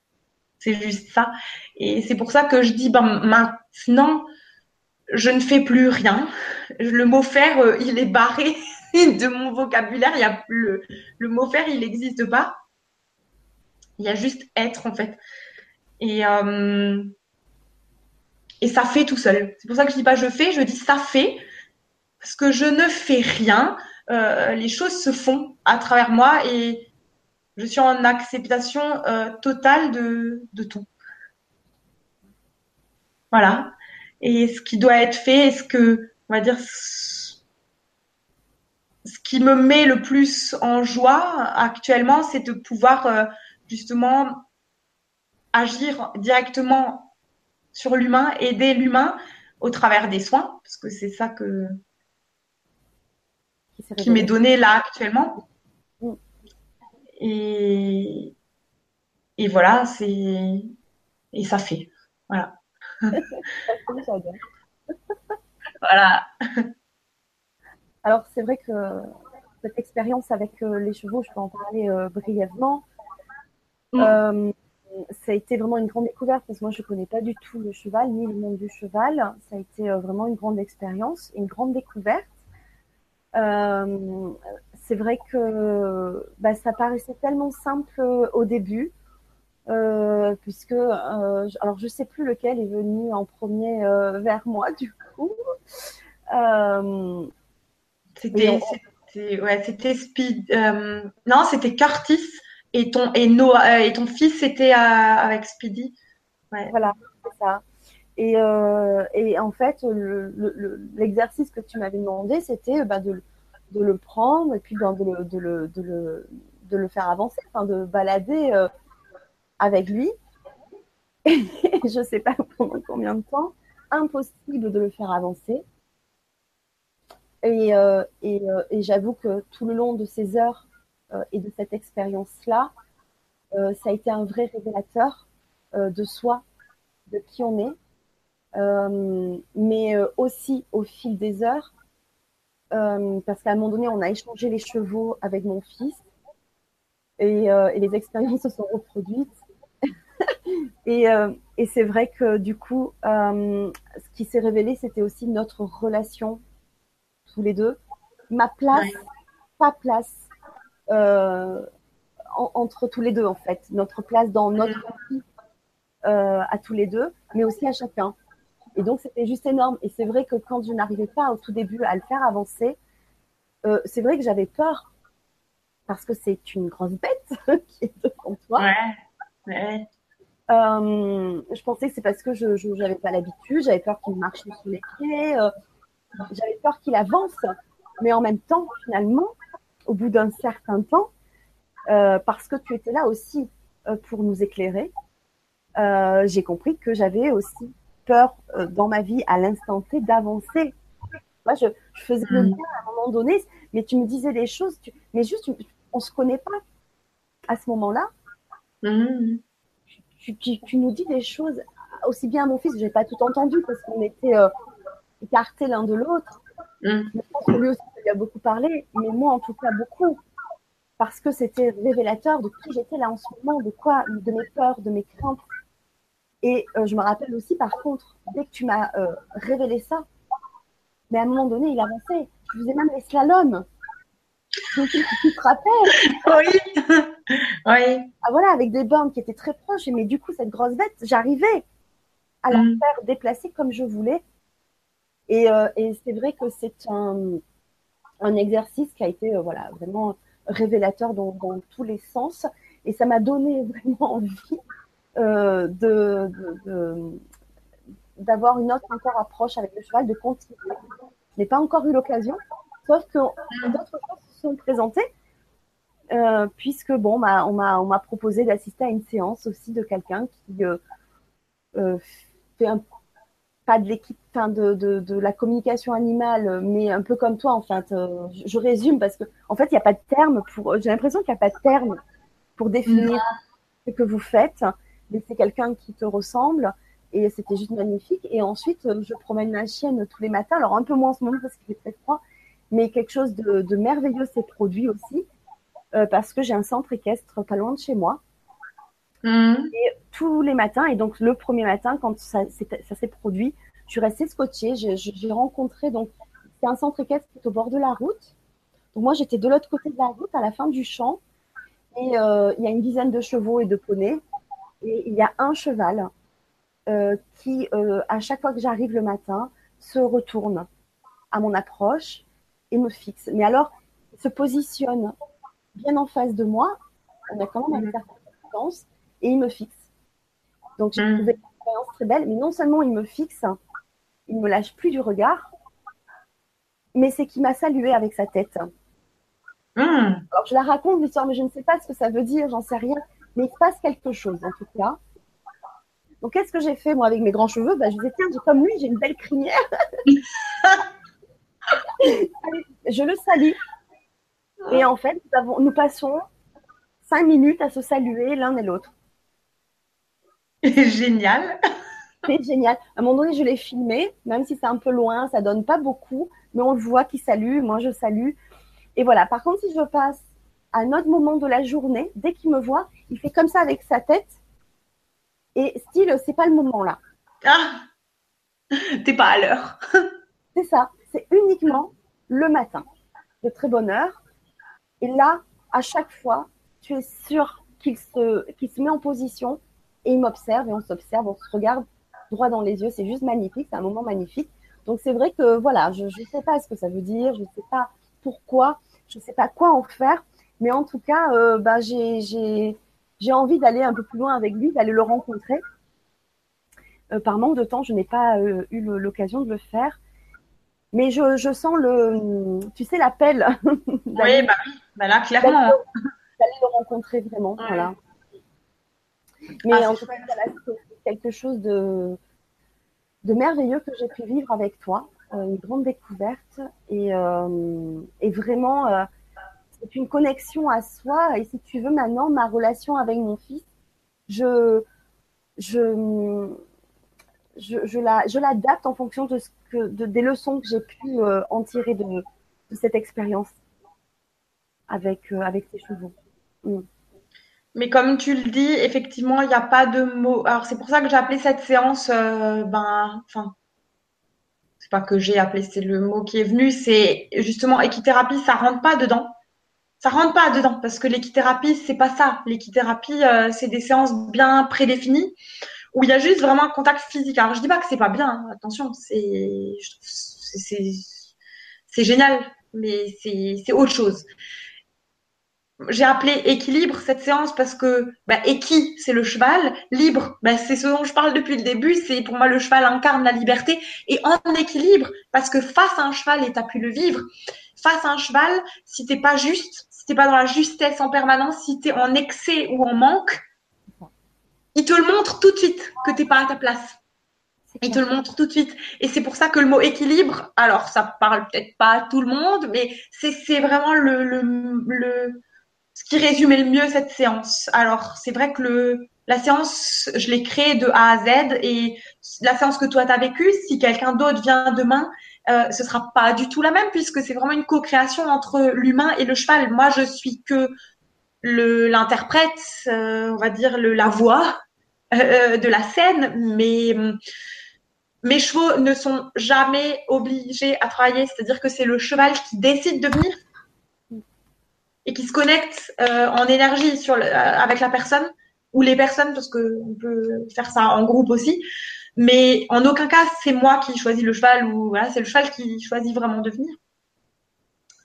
Après, c'est vrai que, comme je le disais, on a, c'est pour ça que je pense aussi que maintenant, il me pousse un petit peu vers, euh, vers mes frères humains, parce que j'ai un espace aujourd'hui, à l'heure actuelle, et tu as pu le, vivre, euh, un espace euh, pour évoluer qui n'est pas plus pas adapté à, à recevoir euh, tout le temps, partout les temps, parce que ben on est en alors moi, je suis dehors tous les jours, tout le temps, parce que forcément, je, suis avec les chevaux, donc et mes chevaux sont dehors, donc voilà. Mais on n'a pas d'espace couvert, donc euh, on est en plein air tout le temps. Et quand il pleut, c'est vraiment compliqué. Là, il a plu ces derniers jours. Je peux te dire que le terrain, euh, j'ai des mares euh, sur le terrain, et, c'est sur une terre qui est argileuse, donc ça glisse.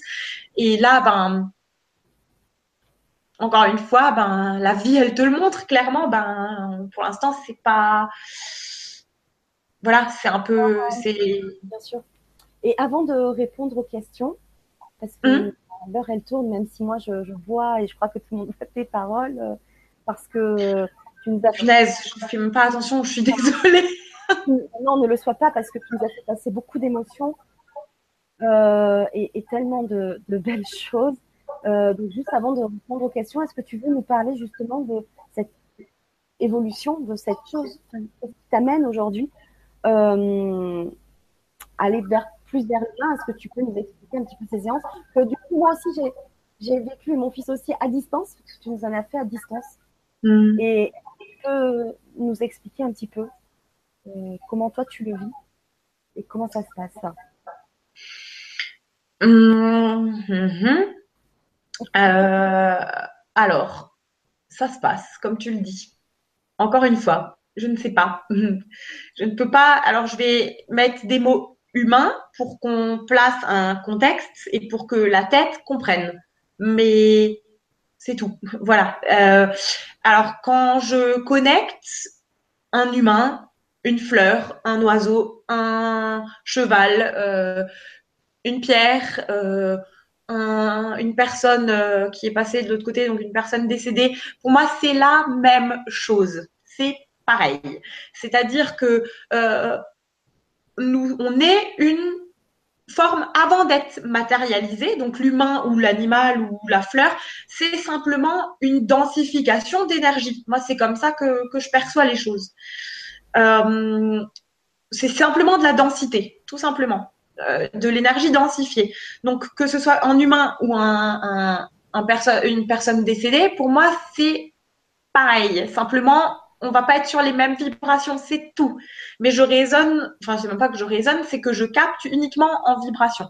Donc que la personne soit assise à côté de moi ou qu'elle soit sur une autre planète ou qu'elle soit à Tokyo, c'est exactement pareil parce que je connecte la vibration qu'elle émet je suis vibration, l'autre personne est vibration, et c'est tout. Le reste, qu'elle ait les cheveux rouges, qu'elle soit bleue, violette, ou peu importe, on s'en fiche. Et d'ailleurs, je n'ai ni besoin de photos, ni besoin de connaître le, le entre guillemets, le problème, parce que c'est pas que ça m'intéresse pas, ça m'intéresse dans l'humain, ça m'intéresse, mais j'en ai pas du tout besoin puisque les réponses me sont servies directement. Donc, souvent, quand, quand la personne me contacte pour un problème de tête, ou j'ai mal à la tête, ou j'ai mal aux pieds, ou euh, j'ai telle émotion, j'ai telle chose. On va me renvoyer vers quelque chose qui, bah, moi, je pars complètement vierge, je ne sais pas, et je préfère même ne pas savoir, comme ça mon mental n'a pas le temps de turbiner, mais du coup, je pars complètement vierge. Alors, comment je fonctionne? Alors, on va dire que le, sens avec lequel je capte le plus, c'est mes mains je capte tout à travers mes mains en fait depuis toujours. Euh, donc je me branche sur euh, sur n'importe quoi, n'importe qui, n'importe quand, n'importe où. Je capte la fréquence, donc euh, le, ça, ça, se place devant, enfin on va dire, ça se matérialise sous une forme énergétique que je peux toucher avec mes mains parce que je le sens dans mes mains. Hein, c'est comme si, par exemple, tu roules sur l'autoroute à fond, tu ouvres la fenêtre et tu mets la main comme ça tu sens comment il y a une densité qui comment ça fait euh, dans la main? Et ben voilà moi c'est quand je touche une forme c'est exactement ça. C'est à dire je vais sentir exactement comment comment la, personne ou la chose ou l'humain ou l'animal etc est fichu au niveau de la forme. Après ce qui se passe moi je donc je je suis c'est tout. Je je ne fais rien je n'attends rien je ne demande rien à ce moment-là, ce qui se passe, c'est comme si on, on faisait un check-up, de, on m'informe sur l'état de la forme, de la chose, du, de la personne. On m'informe juste, voilà, je, à travers cette forme énergétique, je sens, ça se met en mots, je, je sens ce qui se passe, et on va me donner les clés pour libérer le, on va dire le court-circuit, parce que pour moi, je le vois en termes de court-circuit, en fait, ça, ça fait comme un, euh, il y a un endroit où le circuit fonctionne plus correctement. Et pour pouvoir harmoniser ou remettre en place, encore une fois, je ne fais rien, je ne demande rien. Je fais que euh, ben, transmettre. Ah, attends, j'ai un. Putain, j'ai juste un truc. Voilà, parfait. J'avais quelque chose sur l'ordi. Euh, je ne fais que qu'être le la transmission finalement de de la lumière. Alors, sous quelle forme elle se manifeste? C'est pour ça, encore une fois, j'aime pas m'attacher aux mots. Pour moi, la seule, euh, on va dire si on peut parler de guérison, la, la chose la plus puissante qui existe, c'est la présence. La lumière est ce qu'on peut, ce que j'appelle la force sans visage ce que le Christ appelait son Père. Justement, quand il dit mon Père, c'est l'éternel, en fait. C'est la présence, c'est la lumière, c'est la même chose, en fait. Et quelle forme ça va prendre? Dans l'humain, ça, j'en sais strictement rien. Mais, mais à ce moment-là, ce qui se passe, c'est simplement remettre de la lumière où, il y a besoin que ce soit mis. Alors, est-ce que ça va être par l'intermédiaire d'un archange, d'un ange, d'un d'un être de la nature? Ça, j'en sais rien parce qu'il m'accompagne à ce moment-là. Je transmets. Je, n'appelle personne. C'est eux qui se présentent par rapport à ce qui a besoin d'être d'être envoyé. Et ça s'arrête là. Donc, moi, je sais on va dire au niveau énergétique, de la structure énergétique de la personne, de la chose, du lieu, parce qu'on peut travailler sur un lieu, c'est pareil. Hein. Le, le, travail énergétique va être terminé, je le sais. Quand c'est terminé, je le sais. Alors, je suis aussi souvent accompagnée par les sons. Je suis en train de me fabriquer un, tambour parce que bah, parce que j'ai j'ai besoin en fait de ça. C'est je l'ai vécu, je sais que je l'ai déjà vécu. C'est comme le, le Christ, je sais que j'ai cette euh, cette proximité parce qu'il y a eu une vie auprès de, du Christ qui, qui revient et qui, qui, est là. Donc il y a ce, il y a ce vécu en fait. C'est juste un vécu qui, qui les, les, les, la mémoire se, se réactive, c'est tout.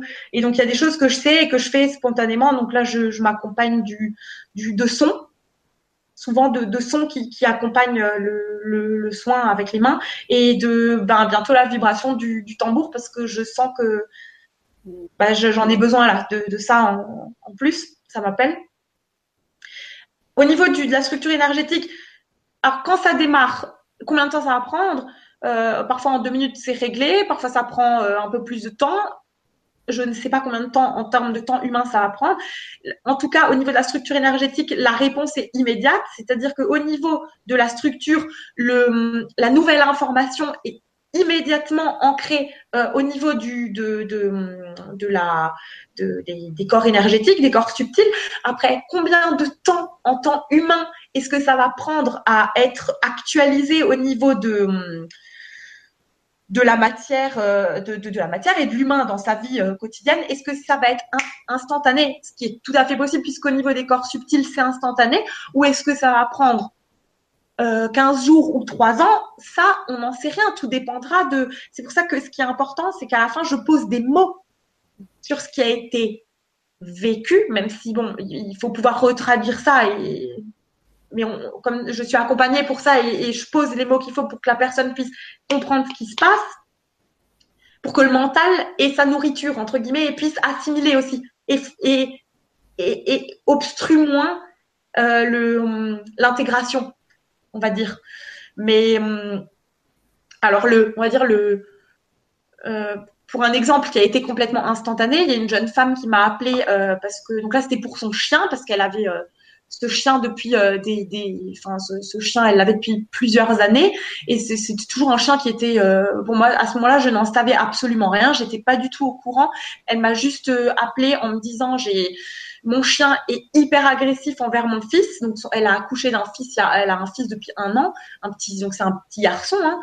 Et elle me dit, c'est une jeune femme que je ne connaissais pas, hein, euh, pas du tout, et je connaissais ni son contexte ni rien du tout. Je voulais pas savoir. Et elle me dit, mon, chien est extrêmement agressif envers mon fils, et je, ne sais plus quoi en faire. Je suis à deux doigts de, bah, peut-être faire euh, l'erreur de, ma vie, quoi, parce que je, je suis pas sûre de pouvoir le garder, quoi, en l'état.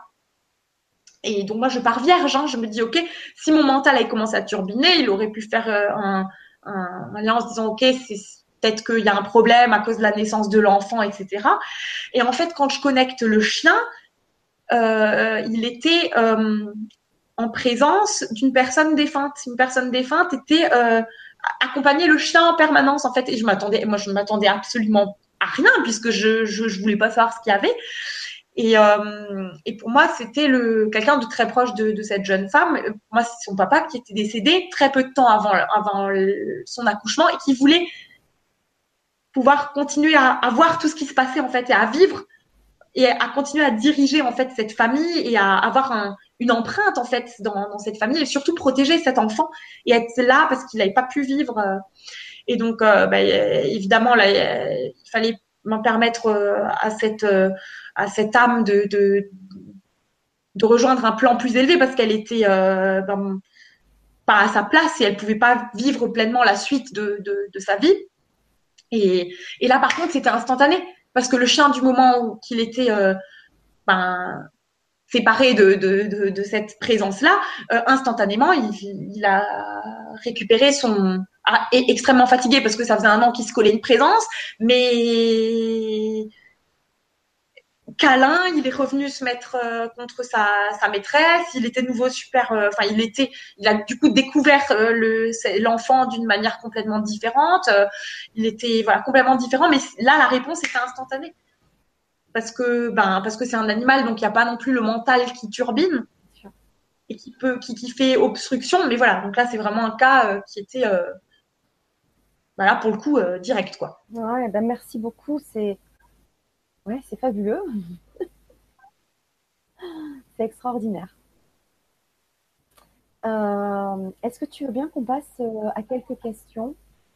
Ah bah oui, avec plaisir. Attendre. Je voulais juste te dire le commentaire de Daniel qui disait, alors euh, moi je t'ai pas beaucoup interrompu, je t'ai laissé parler. Mais oui, peut-être été longue. Désolée. Non, non, pas du tout, c'était passionnant. au contraire. Euh, donc il y a Daniel83 qui euh, dit merci.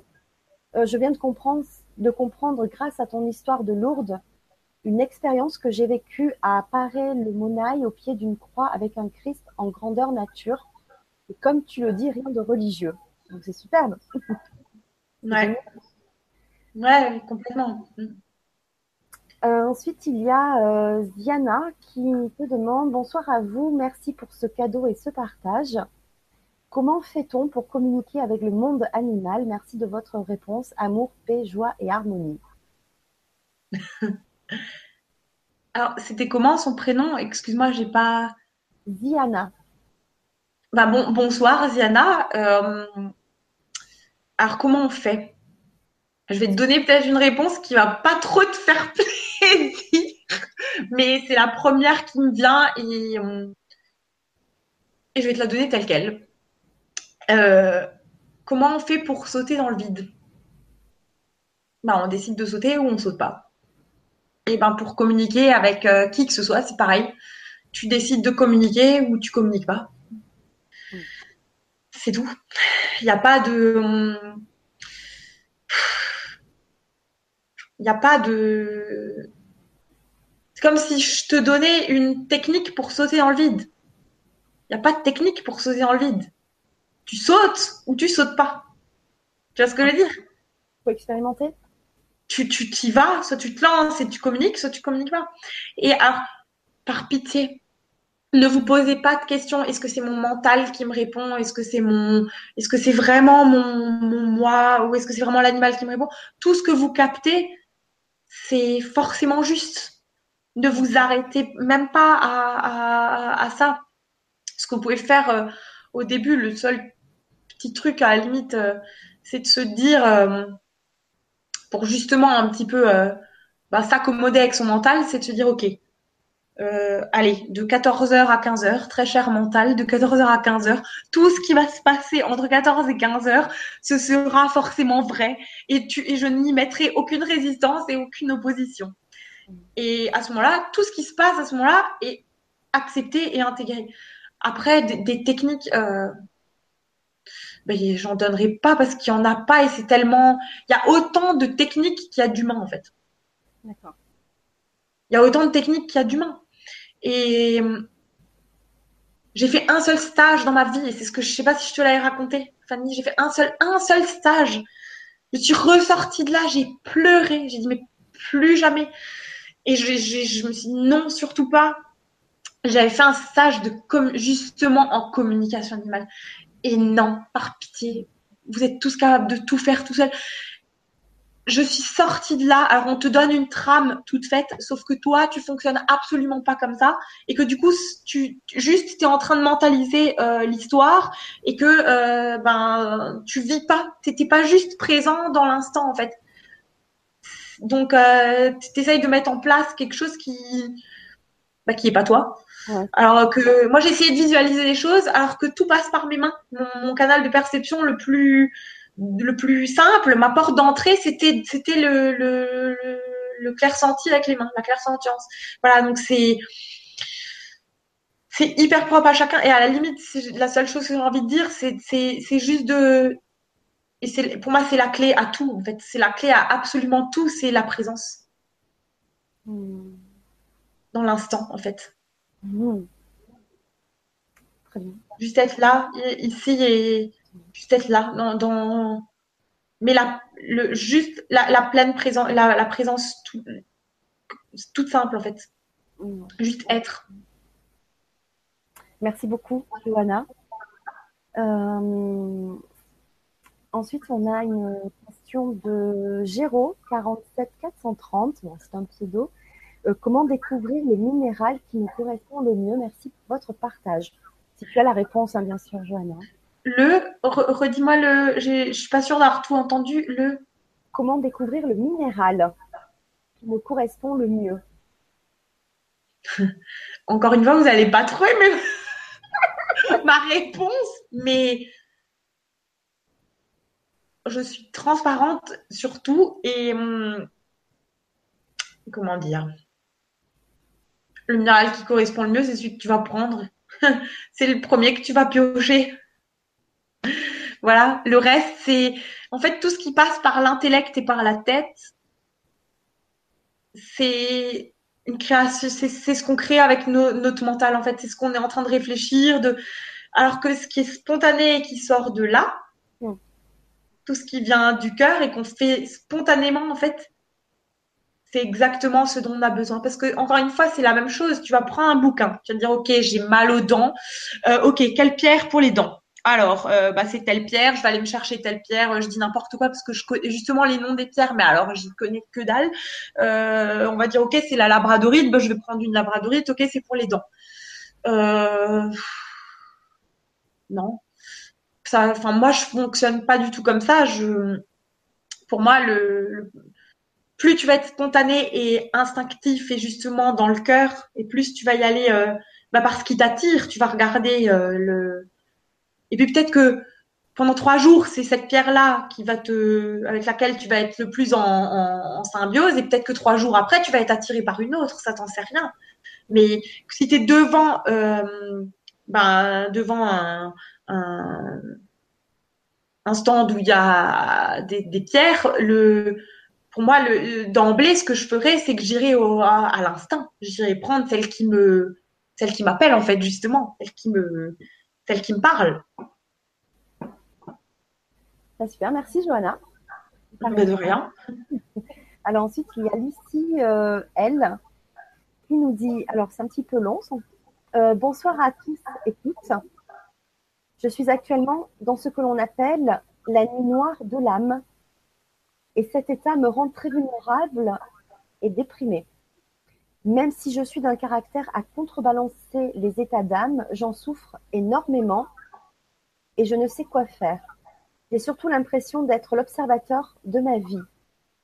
Pour ceux qui ne connaissent pas, j'ai copié un encart pris sur le net en tant qu'explication. La nuit noire de l'âme. La nuit noire de l'âme est le terme communément utilisé pour désigner cette phase de crise spirituelle profonde où tous nos schémas mentaux s'effondrent. Nous ressentons comme si tout à coup nous étions devenus des spectateurs, comme si nous étions encore physiquement dans cette réalité, mais dans nos esprits, dans une autre réalité. Cette sensation est pour beaucoup d'entre nous très perturbante.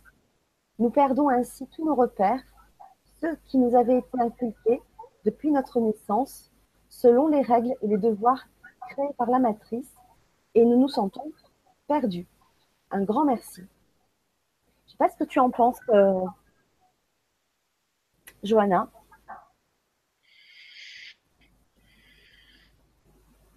Est-ce que toi, tu as vécu euh, ce genre de ce qu'on peut appeler la noire de l'âme? Je vais encore une fois faire euh, une réponse euh, détestable pour l'ego et le mental parce qu'ils détestent ça. Mais hum, vous allez vous faire un truc. Demain, quand vous sortez de chez vous, vous allez regarder le votre votre votre espace. Vous serez dehors, vous allez regarder votre espace et vous allez juste essayer de ne poser aucun jugement, aucun contexte mental sur tout ce que vous voyez. Ou même, vous pouvez le faire là de, chez vous. Vous allez regarder votre pièce. Alors, je sais pas si vous êtes euh, dans votre salon ou peu importe. Vous allez juste, par exemple, regarder une table, parce que moi j'ai une table en face de moi, c'est pour ça que j'ai une table, sans, en oubliant le contexte que c'est, en oubliant le, principe que c'est une table. Là où je veux en venir par rapport à, l'explication que tu viens de me donner, c'est que on est en train de poser quelque part un, une définition mentale, comme on pourrait le faire. Euh, le, mental, il catégorise tout, il, met tout dans des cases, il met des mots sur chaque chose, au lieu de simplement, euh, sans poser de... Quand on pose pas justement de... Il n'y a pas forcément besoin de poser des mots ou des concepts sur les, sur les choses, sur les objets, sur les situations, sur les, parce que du coup, on les, on les emprisonne quelque part dans. On les verrouille dans, dans un espèce de, de carcan, en fait.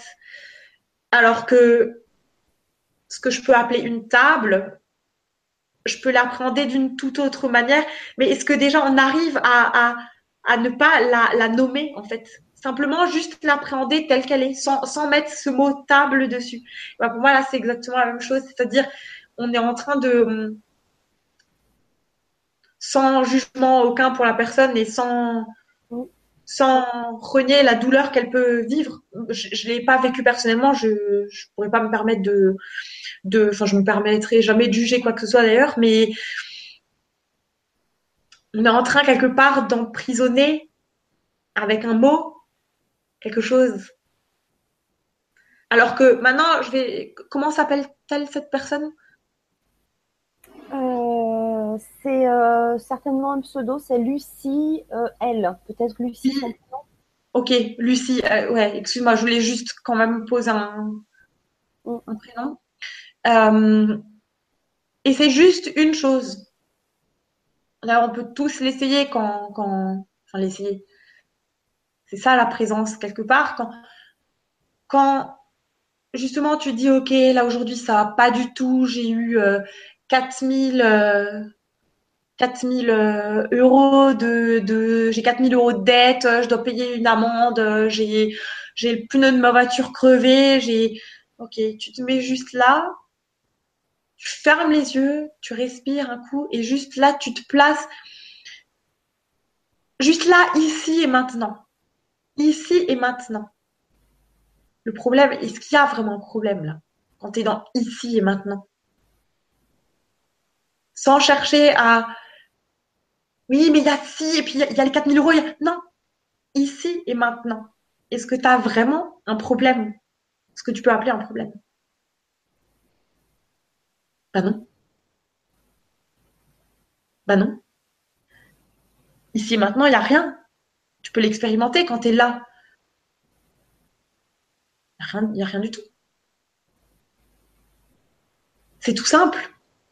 Alors on va me dire, ouais, non, mais attends, c'est hyper simple ton truc, c'est n'importe quoi. Regarde, vraiment, juste ça. Tu te mets là, tu poses ton attention le, plus simple encore justement pour sentir ce que c'est la présence. C'est comme ça que, que, j'ai commencé. Je me suis juste assise, j'ai mis ou, même debout, ça peut très bien se faire debout, les deux pieds par terre, et tu essaies juste de sentir s'il y a une différence entre ton corps ou tes pieds et le sol ou ton corps et l'espace. Est-ce, que tu sens qu'il y a une limite? Est-ce que tu sens la limite entre ton corps et l'espace autour? Et tu portes ton attention là-dessus. Et ça, juste ça, ça va te juste te ramener à à explorer pleinement ce que c'est la présence en fait. Parce que plus tu vas goûter à ça, plus tu vas justement tu vas poser ton attention là-dessus et quand tu sentiras que ben, il y a zéro euh, différence entre ton corps et l'espace qu'il y a autour, tu vas focaliser ton, ton tu vas poser ton attention justement sur, comment dire, non plus après sur les, sur les mots, mais sur l'espace qu'il y a entre les mots, sur les silences qu'il y a entre les mots, ou sur le, sur l'arrière-fond de la toile, en fait. Comment on peut dire ça plus simplement Tu vas porter ton attention sur non pas ce que tu vois avec tes yeux, parce que justement, on a toujours tendance à porter une attention sur ce qu'on voit avec nos yeux de chair. Et donc là, évidemment, il y a le mental qui turbine. Je suis en train de voir une table, je suis en train de voir euh, un téléphone, je suis en train de voir un. Mais à ce moment-là, quand tu captes que c'est ton mental qui est en train de décrire toute la scène, parce que c'est ce qu'il fait en permanence, mais il est fait pour ça. Lui, il est fait pour ça. C'est un outil qui est fait pour ça. Et il est très bien comme, comme ça. Donc, il n'y a pas à le supprimer ou à le dégager ou quoi que ce soit. Il est fait pour ça. Mais simplement, à ce moment-là, quand tu captes, euh, déjà rien que quand tu captes que c'est ton mental qui est en train de turbiner, juste te dire, OK. Donc là, je suis en train de voir, mais porter son, son attention sur qu'est-ce qu'il voit. C'est quoi qu'il voit? C'est quoi qu'il regarde? Qui voit? Qui voit? Tu vois ce que je veux dire? Et pour toi, c'est exactement pareil, Lucie, c'est de te dire, bah finalement, quand je suis dans ici et maintenant, le problème, il est où? Il n'y en a pas. Bah non. Merci beaucoup, Johanna, pour, euh, ta réponse. Euh, merci, Lucielle, pour, euh, pour, pour ton commentaire. Étoile 1709, bonsoir Étoile. Euh, bonsoir Johanna, Fanny, les belles lumières ici ce soir. Oui, cette impression d'être décalé par rapport à notre corps et nos ressentis, plus envie de presque rien, comme si on était hors de cette dimension. Je dirais pas le vide, mais l'impression qu'on est entre deux mondes, entre deux dimensions, et en même temps des synchronicités toujours étonnantes. Je pense à quelque chose qu'il me faut, et cela arrive gratuitement. C'est vrai que j'ai changé ma perception de penser les choses et que j'apprends à accueillir ce qui vient de plus en plus, malgré cette sensation d'être perdu et de ne pas savoir où je me dirige. Est-ce une pause sur le chemin spirituel? Car je pleure souvent et ne sais pas parfois pourquoi ça arrive.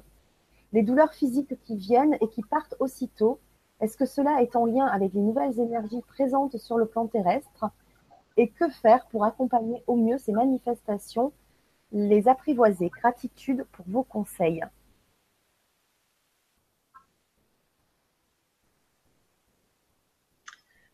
Bonsoir Étoile, déjà. Euh, bah écoute, merci pour euh, ton, partage. Hum. Moi, tout ce que j'en retiens, c'est si, si j'ai bien tout, c'était dense, donc si j'ai bien tout compris, euh, le problème, il est où en fait? J'ai pas compris. Oui, le problème, il est où finalement? En fait, euh, bon, elle, accueille, que... et puis après, elle accueille leur physique. Alors, elle se dit que est-ce que c'est euh, en fait toutes les énergies qui arrivent? Mm-hmm. Ok, ok. Ce Pourtant, la clé, elle l'a donnée, tu l'as donnée, toi, la clé, euh, c'est la plus belle, euh, le plus beau cadeau que tu puisses euh, te faire, c'est justement l'accueil. Et quand tu accueilles vraiment tout, mais vraiment tout, comme ça vient, comment veux-tu qu'il y ait la moindre résistance face à, l'accueil dans la pleine présence? Rien ne peut résister à la lumière et à la pleine présence, rien du tout. Donc, si une avec les douleurs, parce que forcément des douleurs, je ne vais pas dire euh, que j'ai jamais mal nulle part, ce qui serait complètement faux.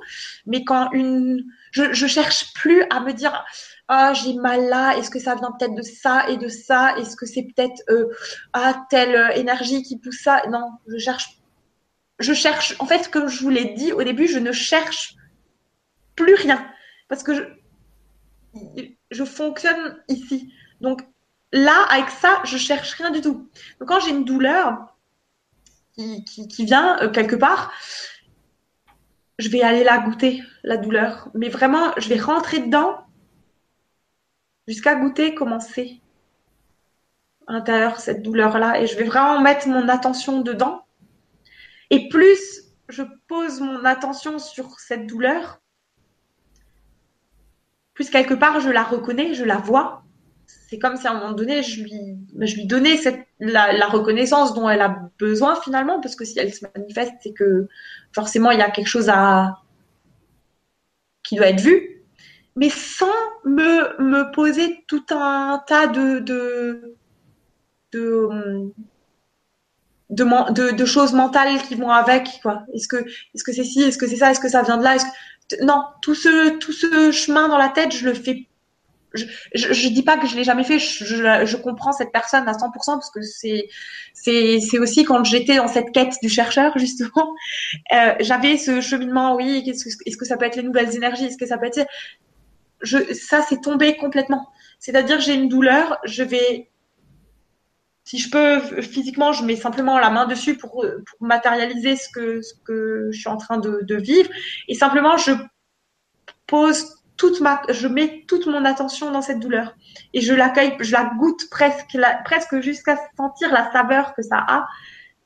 C'est pour ça que je dis je la goûte. Enfin, c'est comme ça que je le vois. Je la pénètre et je la goûte jusqu'à sentir. Et à un moment donné, ça lâche parce que je, je l'accueille tellement pleinement et je vais jusqu'à jusqu'au cœur en fait d'elle-même que je la reconnais totalement. Et à ce moment-là, la plupart du temps, ça lâche. C'est comme ça que. Mm. Et du coup, il n'y a pas tout ce.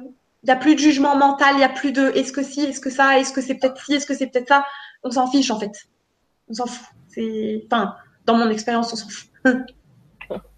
Merci Johanna.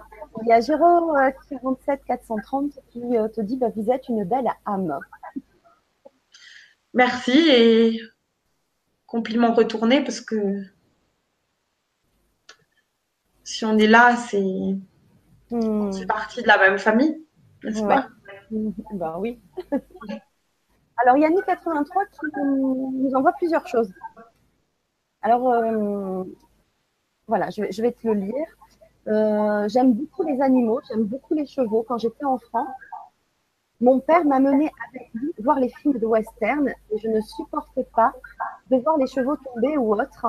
Je les voyais souffrir et on ne pouvait plus m'y amener tellement que je pleurais à gros sanglots. Pareil pour les taureaux dans les corridas, même si je regrette beaucoup d'être impressionnée par leur taille et j'aimerais beaucoup les comprendre. As-tu une indication à me donner par rapport à ça? Je vais continuer, quitte à revenir sur, la, sur cette question-là, euh, parce que c'est Annick qui nous envoie une autre question. Quand j'essaie de rentrer dans l'énergie de la pierre, par exemple, je me sens inspirée dedans. Et justement, là, c'est le mot et faire un avec.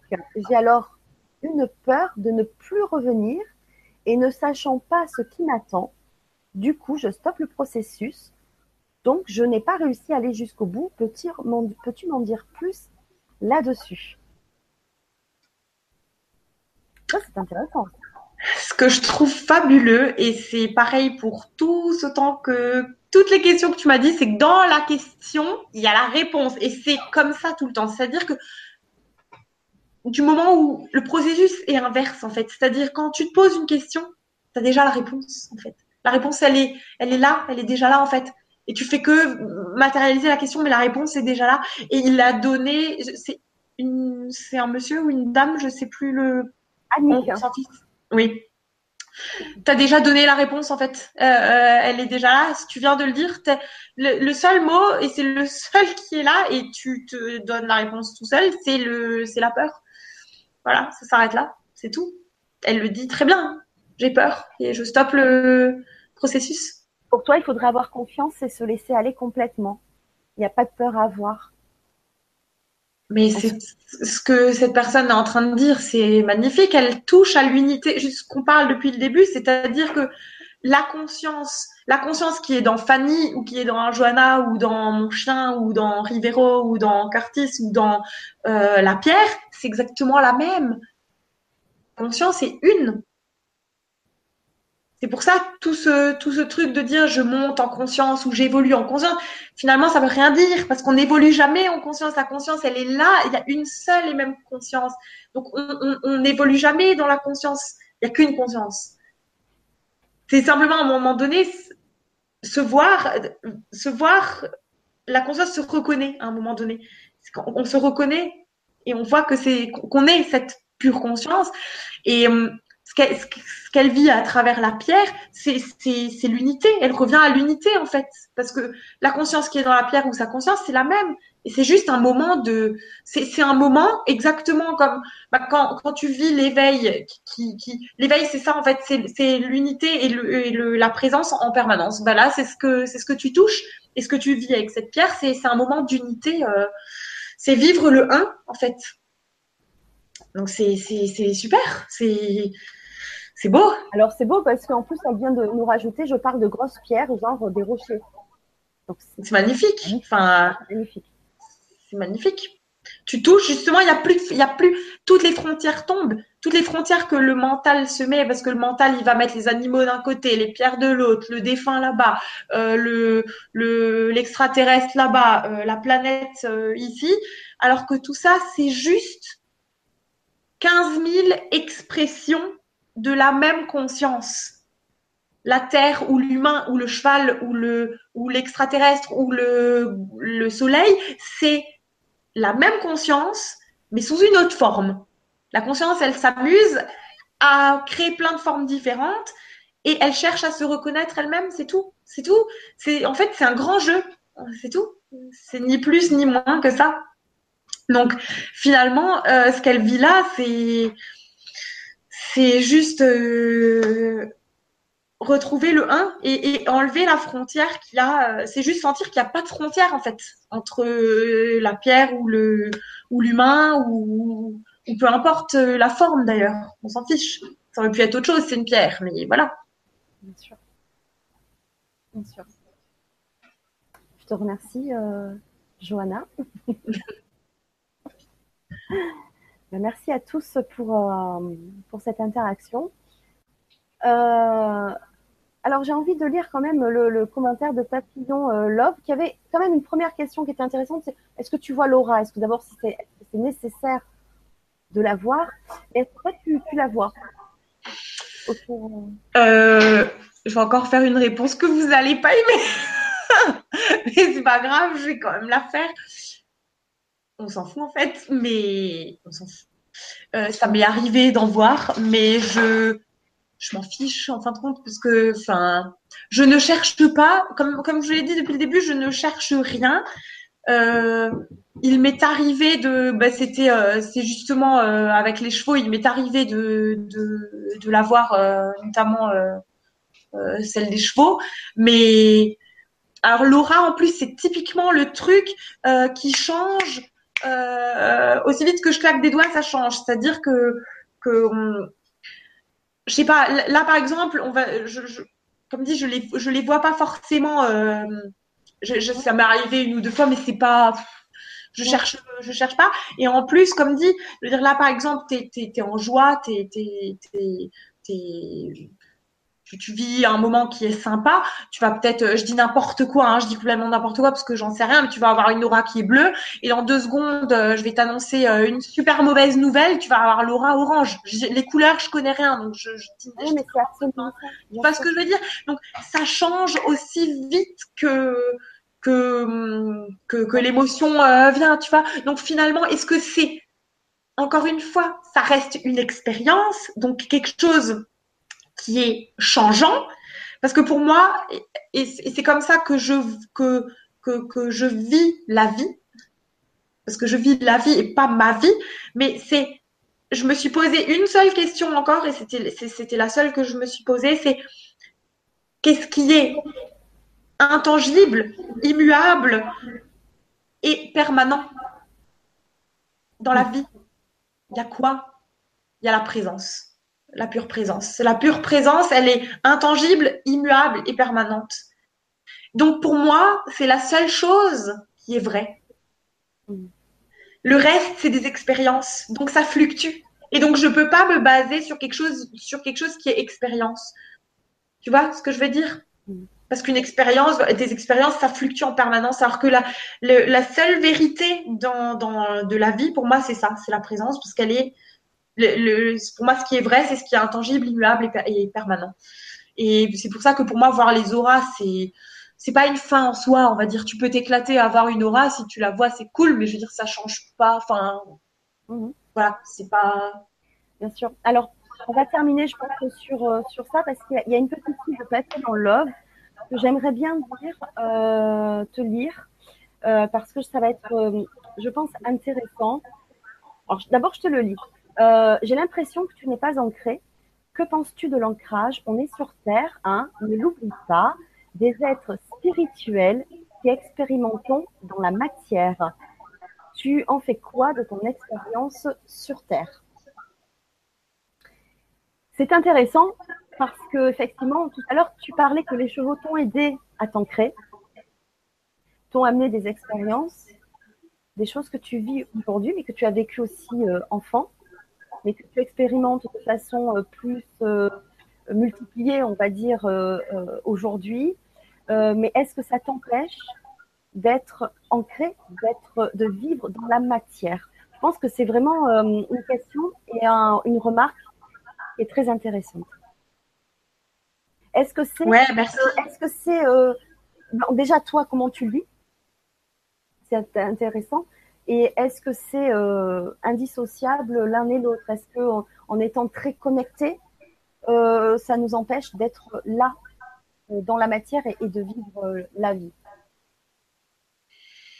Ouais, c'est, une super euh, remarque, question ou remarque. Et euh, effectivement, il y a eu toute une période où, bah, comme je l'ai dit, j'ai, j'ai, eu cette, euh, ce berchage, hein, on peut dire, parce que souvent c'est, ce qui arrive, justement quand j'étais dans la quête du chercheur.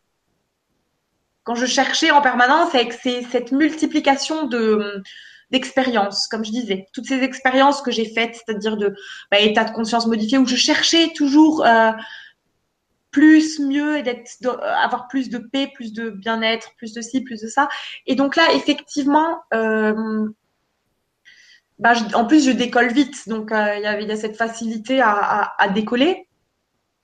Mais quand tu vis juste la présence, quand tu laisses quand tu es juste là, en fait, bah, le fait d'être juste présent, donc juste ici et maintenant, juste ça, parce qu'il n'y a rien à faire finalement. Souvent on dit j'ai envie de, faire ci, de faire ça, je veux ça, je fais ça, je fais ça, je fais ça.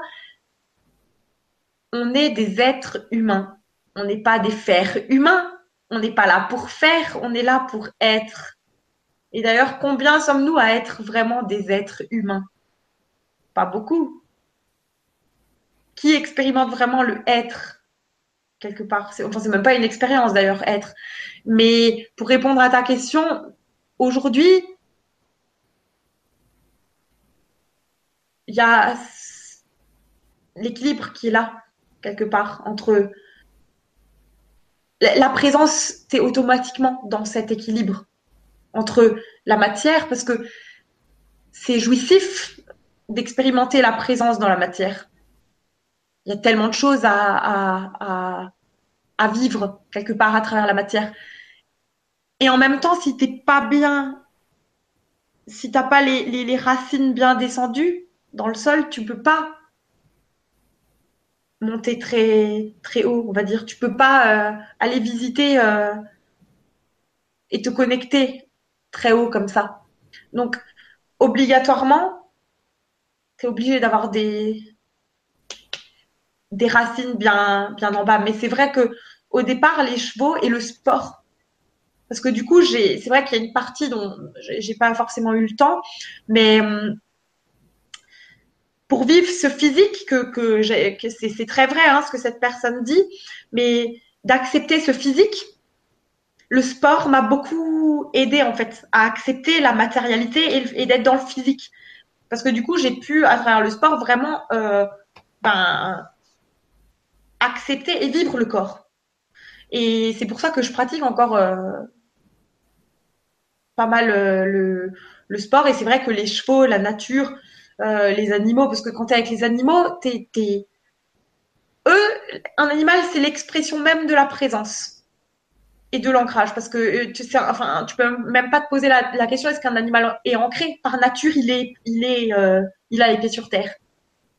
Donc, quand, tu es en présence d'animaux, forcément, tu es, Tu es dans l'ici et maintenant et tu peux pas décoller. Tu décolles pas. Merci beaucoup, Johanna, pour, euh, ta réponse. Euh, merci à tous euh, bah, d'avoir été présents. Merci beaucoup pour ta présence ce soir, ton partage, c'était merveilleux. écoute, tu, étais vraiment très lumineuse, très humble en plus avec, avec ton expérience. et je te remercie vraiment pour ce beau partage. Je te laisserai le petit mot de la fin si tu le veux bien. Euh, si tu as un dernier message euh, à transmettre à tous. Euh, donc nous, on se retrouve jeudi avec Véronique et Nathalie pour un atelier, un soin collectif sur la vibration du son. Donc on sera en pleine énergie de la nouvelle lune. Donc on se retrouve jeudi soir pour donc un soin par la vibration du son et c'est sur inscription. et on se retrouve lundi 20 novembre à 20h30 en direct avec le, docteur Pierre-Jean Thomas Lamotte, euh, qui est auteur de deux livres et qui va venir nous parler, qui est neurologue, qui va nous parler de l'interprétation des maladies. Donc, ça va être un sujet encore très intéressant. Euh, N'hésitez pas à vous abonner à ma chaîne YouTube. Je profite, je lance un petit message qui s'appelle Fanny LGC6. Donc, sur la chaîne, vous retrouvez euh, toutes les vidéos qui ont été réalisées sur euh, BRLJ C6. Euh, voilà, n'hésitez pas à partager. Euh, en ce qui concerne Johanna, vous avez ses contacts sous la vidéo, sur la présentation. Mais si tu veux bien nous rappeler ton site internet, tu te trouves en Alsace. Donc tu peux, on peut, te rencontrer donc chez toi, hein, dans cette région, mais aussi donc comme le disait à distance pour des soins ou voilà une consultation, enfin un échange. Euh, donc ton site internet, je crois qu'il est très simple, c'est johannachrist.com. Ouais. C'est bien ça, je me trompe pas. Et ta page Facebook, c'est pareil? Ou c'est équilibre? Euh, Je ne sais plus. Non, c'est alors euh, ma page Facebook, c'est énergéticienne instinctive Johanna Christ ou l'inverse. En tout cas, c'est c'est ça. Voilà. En tout cas, Johanna Christ, on trouve ta page. Sinon, tu peux me trouver ouais sous Johanna Christ. ouais. Voilà, Christ, mm. mon prénom. Et puis après, il y a ma page euh, qui est affiliée euh, mm. directement. Très bien. Ben voilà, donc ben, écoute, je vais te laisser la fin. Je vous remercie tous pour, euh, pour ce beau moment. J'espère que vous êtes régalés. En tout cas, moi, ça a été vraiment un très, très beau moment. Je te remercie, Johanna. À très bientôt. Johanna, je te laisse le petit mot de la fin. Ben, merci à toi encore une fois et euh, ben, merci à toutes les âmes qui étaient, euh, tous mes frères et sœurs euh, qui étaient présentes ce soir. Je sais pas ni combien, ni comment, ni quoi, mais bon, c'est voilà, je, je vous sens, je sens que je, voilà, je sens ce qui, ce qui se passe et je vous remercie pour pour vos présences parce que tu parles de distance, mais il y en a pas en fait voilà, c'est ce que je te, ce que je disais avant que vous soyez là ou pas. Euh, on est tous réunis là, donc il n'y a pas, il a de, séparation. Et, et voilà, donc euh, à part merci, j'ai pas de, il n'y a pas de mots. Voilà, il n'y a pas plus de mots à dire que ça. Je vous remercie parce que c'est pas, encore une fois, c'est pas, je crois que c'est ça le, plus fort que je retiens, c'est l'humilité quelque part. C'est être sur le chemin, mais en, toute humilité, parce que, encore une fois, il n'y a pas de chercheur, il n'y a pas de quête, il n'y a personne. Il y a juste la vie et qui passe euh, à travers, euh, à travers ce, cher corps, mais qui passe, euh, qui passe. Donc, on s'incline face à la vie. C'est tout. Donc, euh, on peut que être humble face à ça. Voilà. Merci, c'est très très beau. Merci.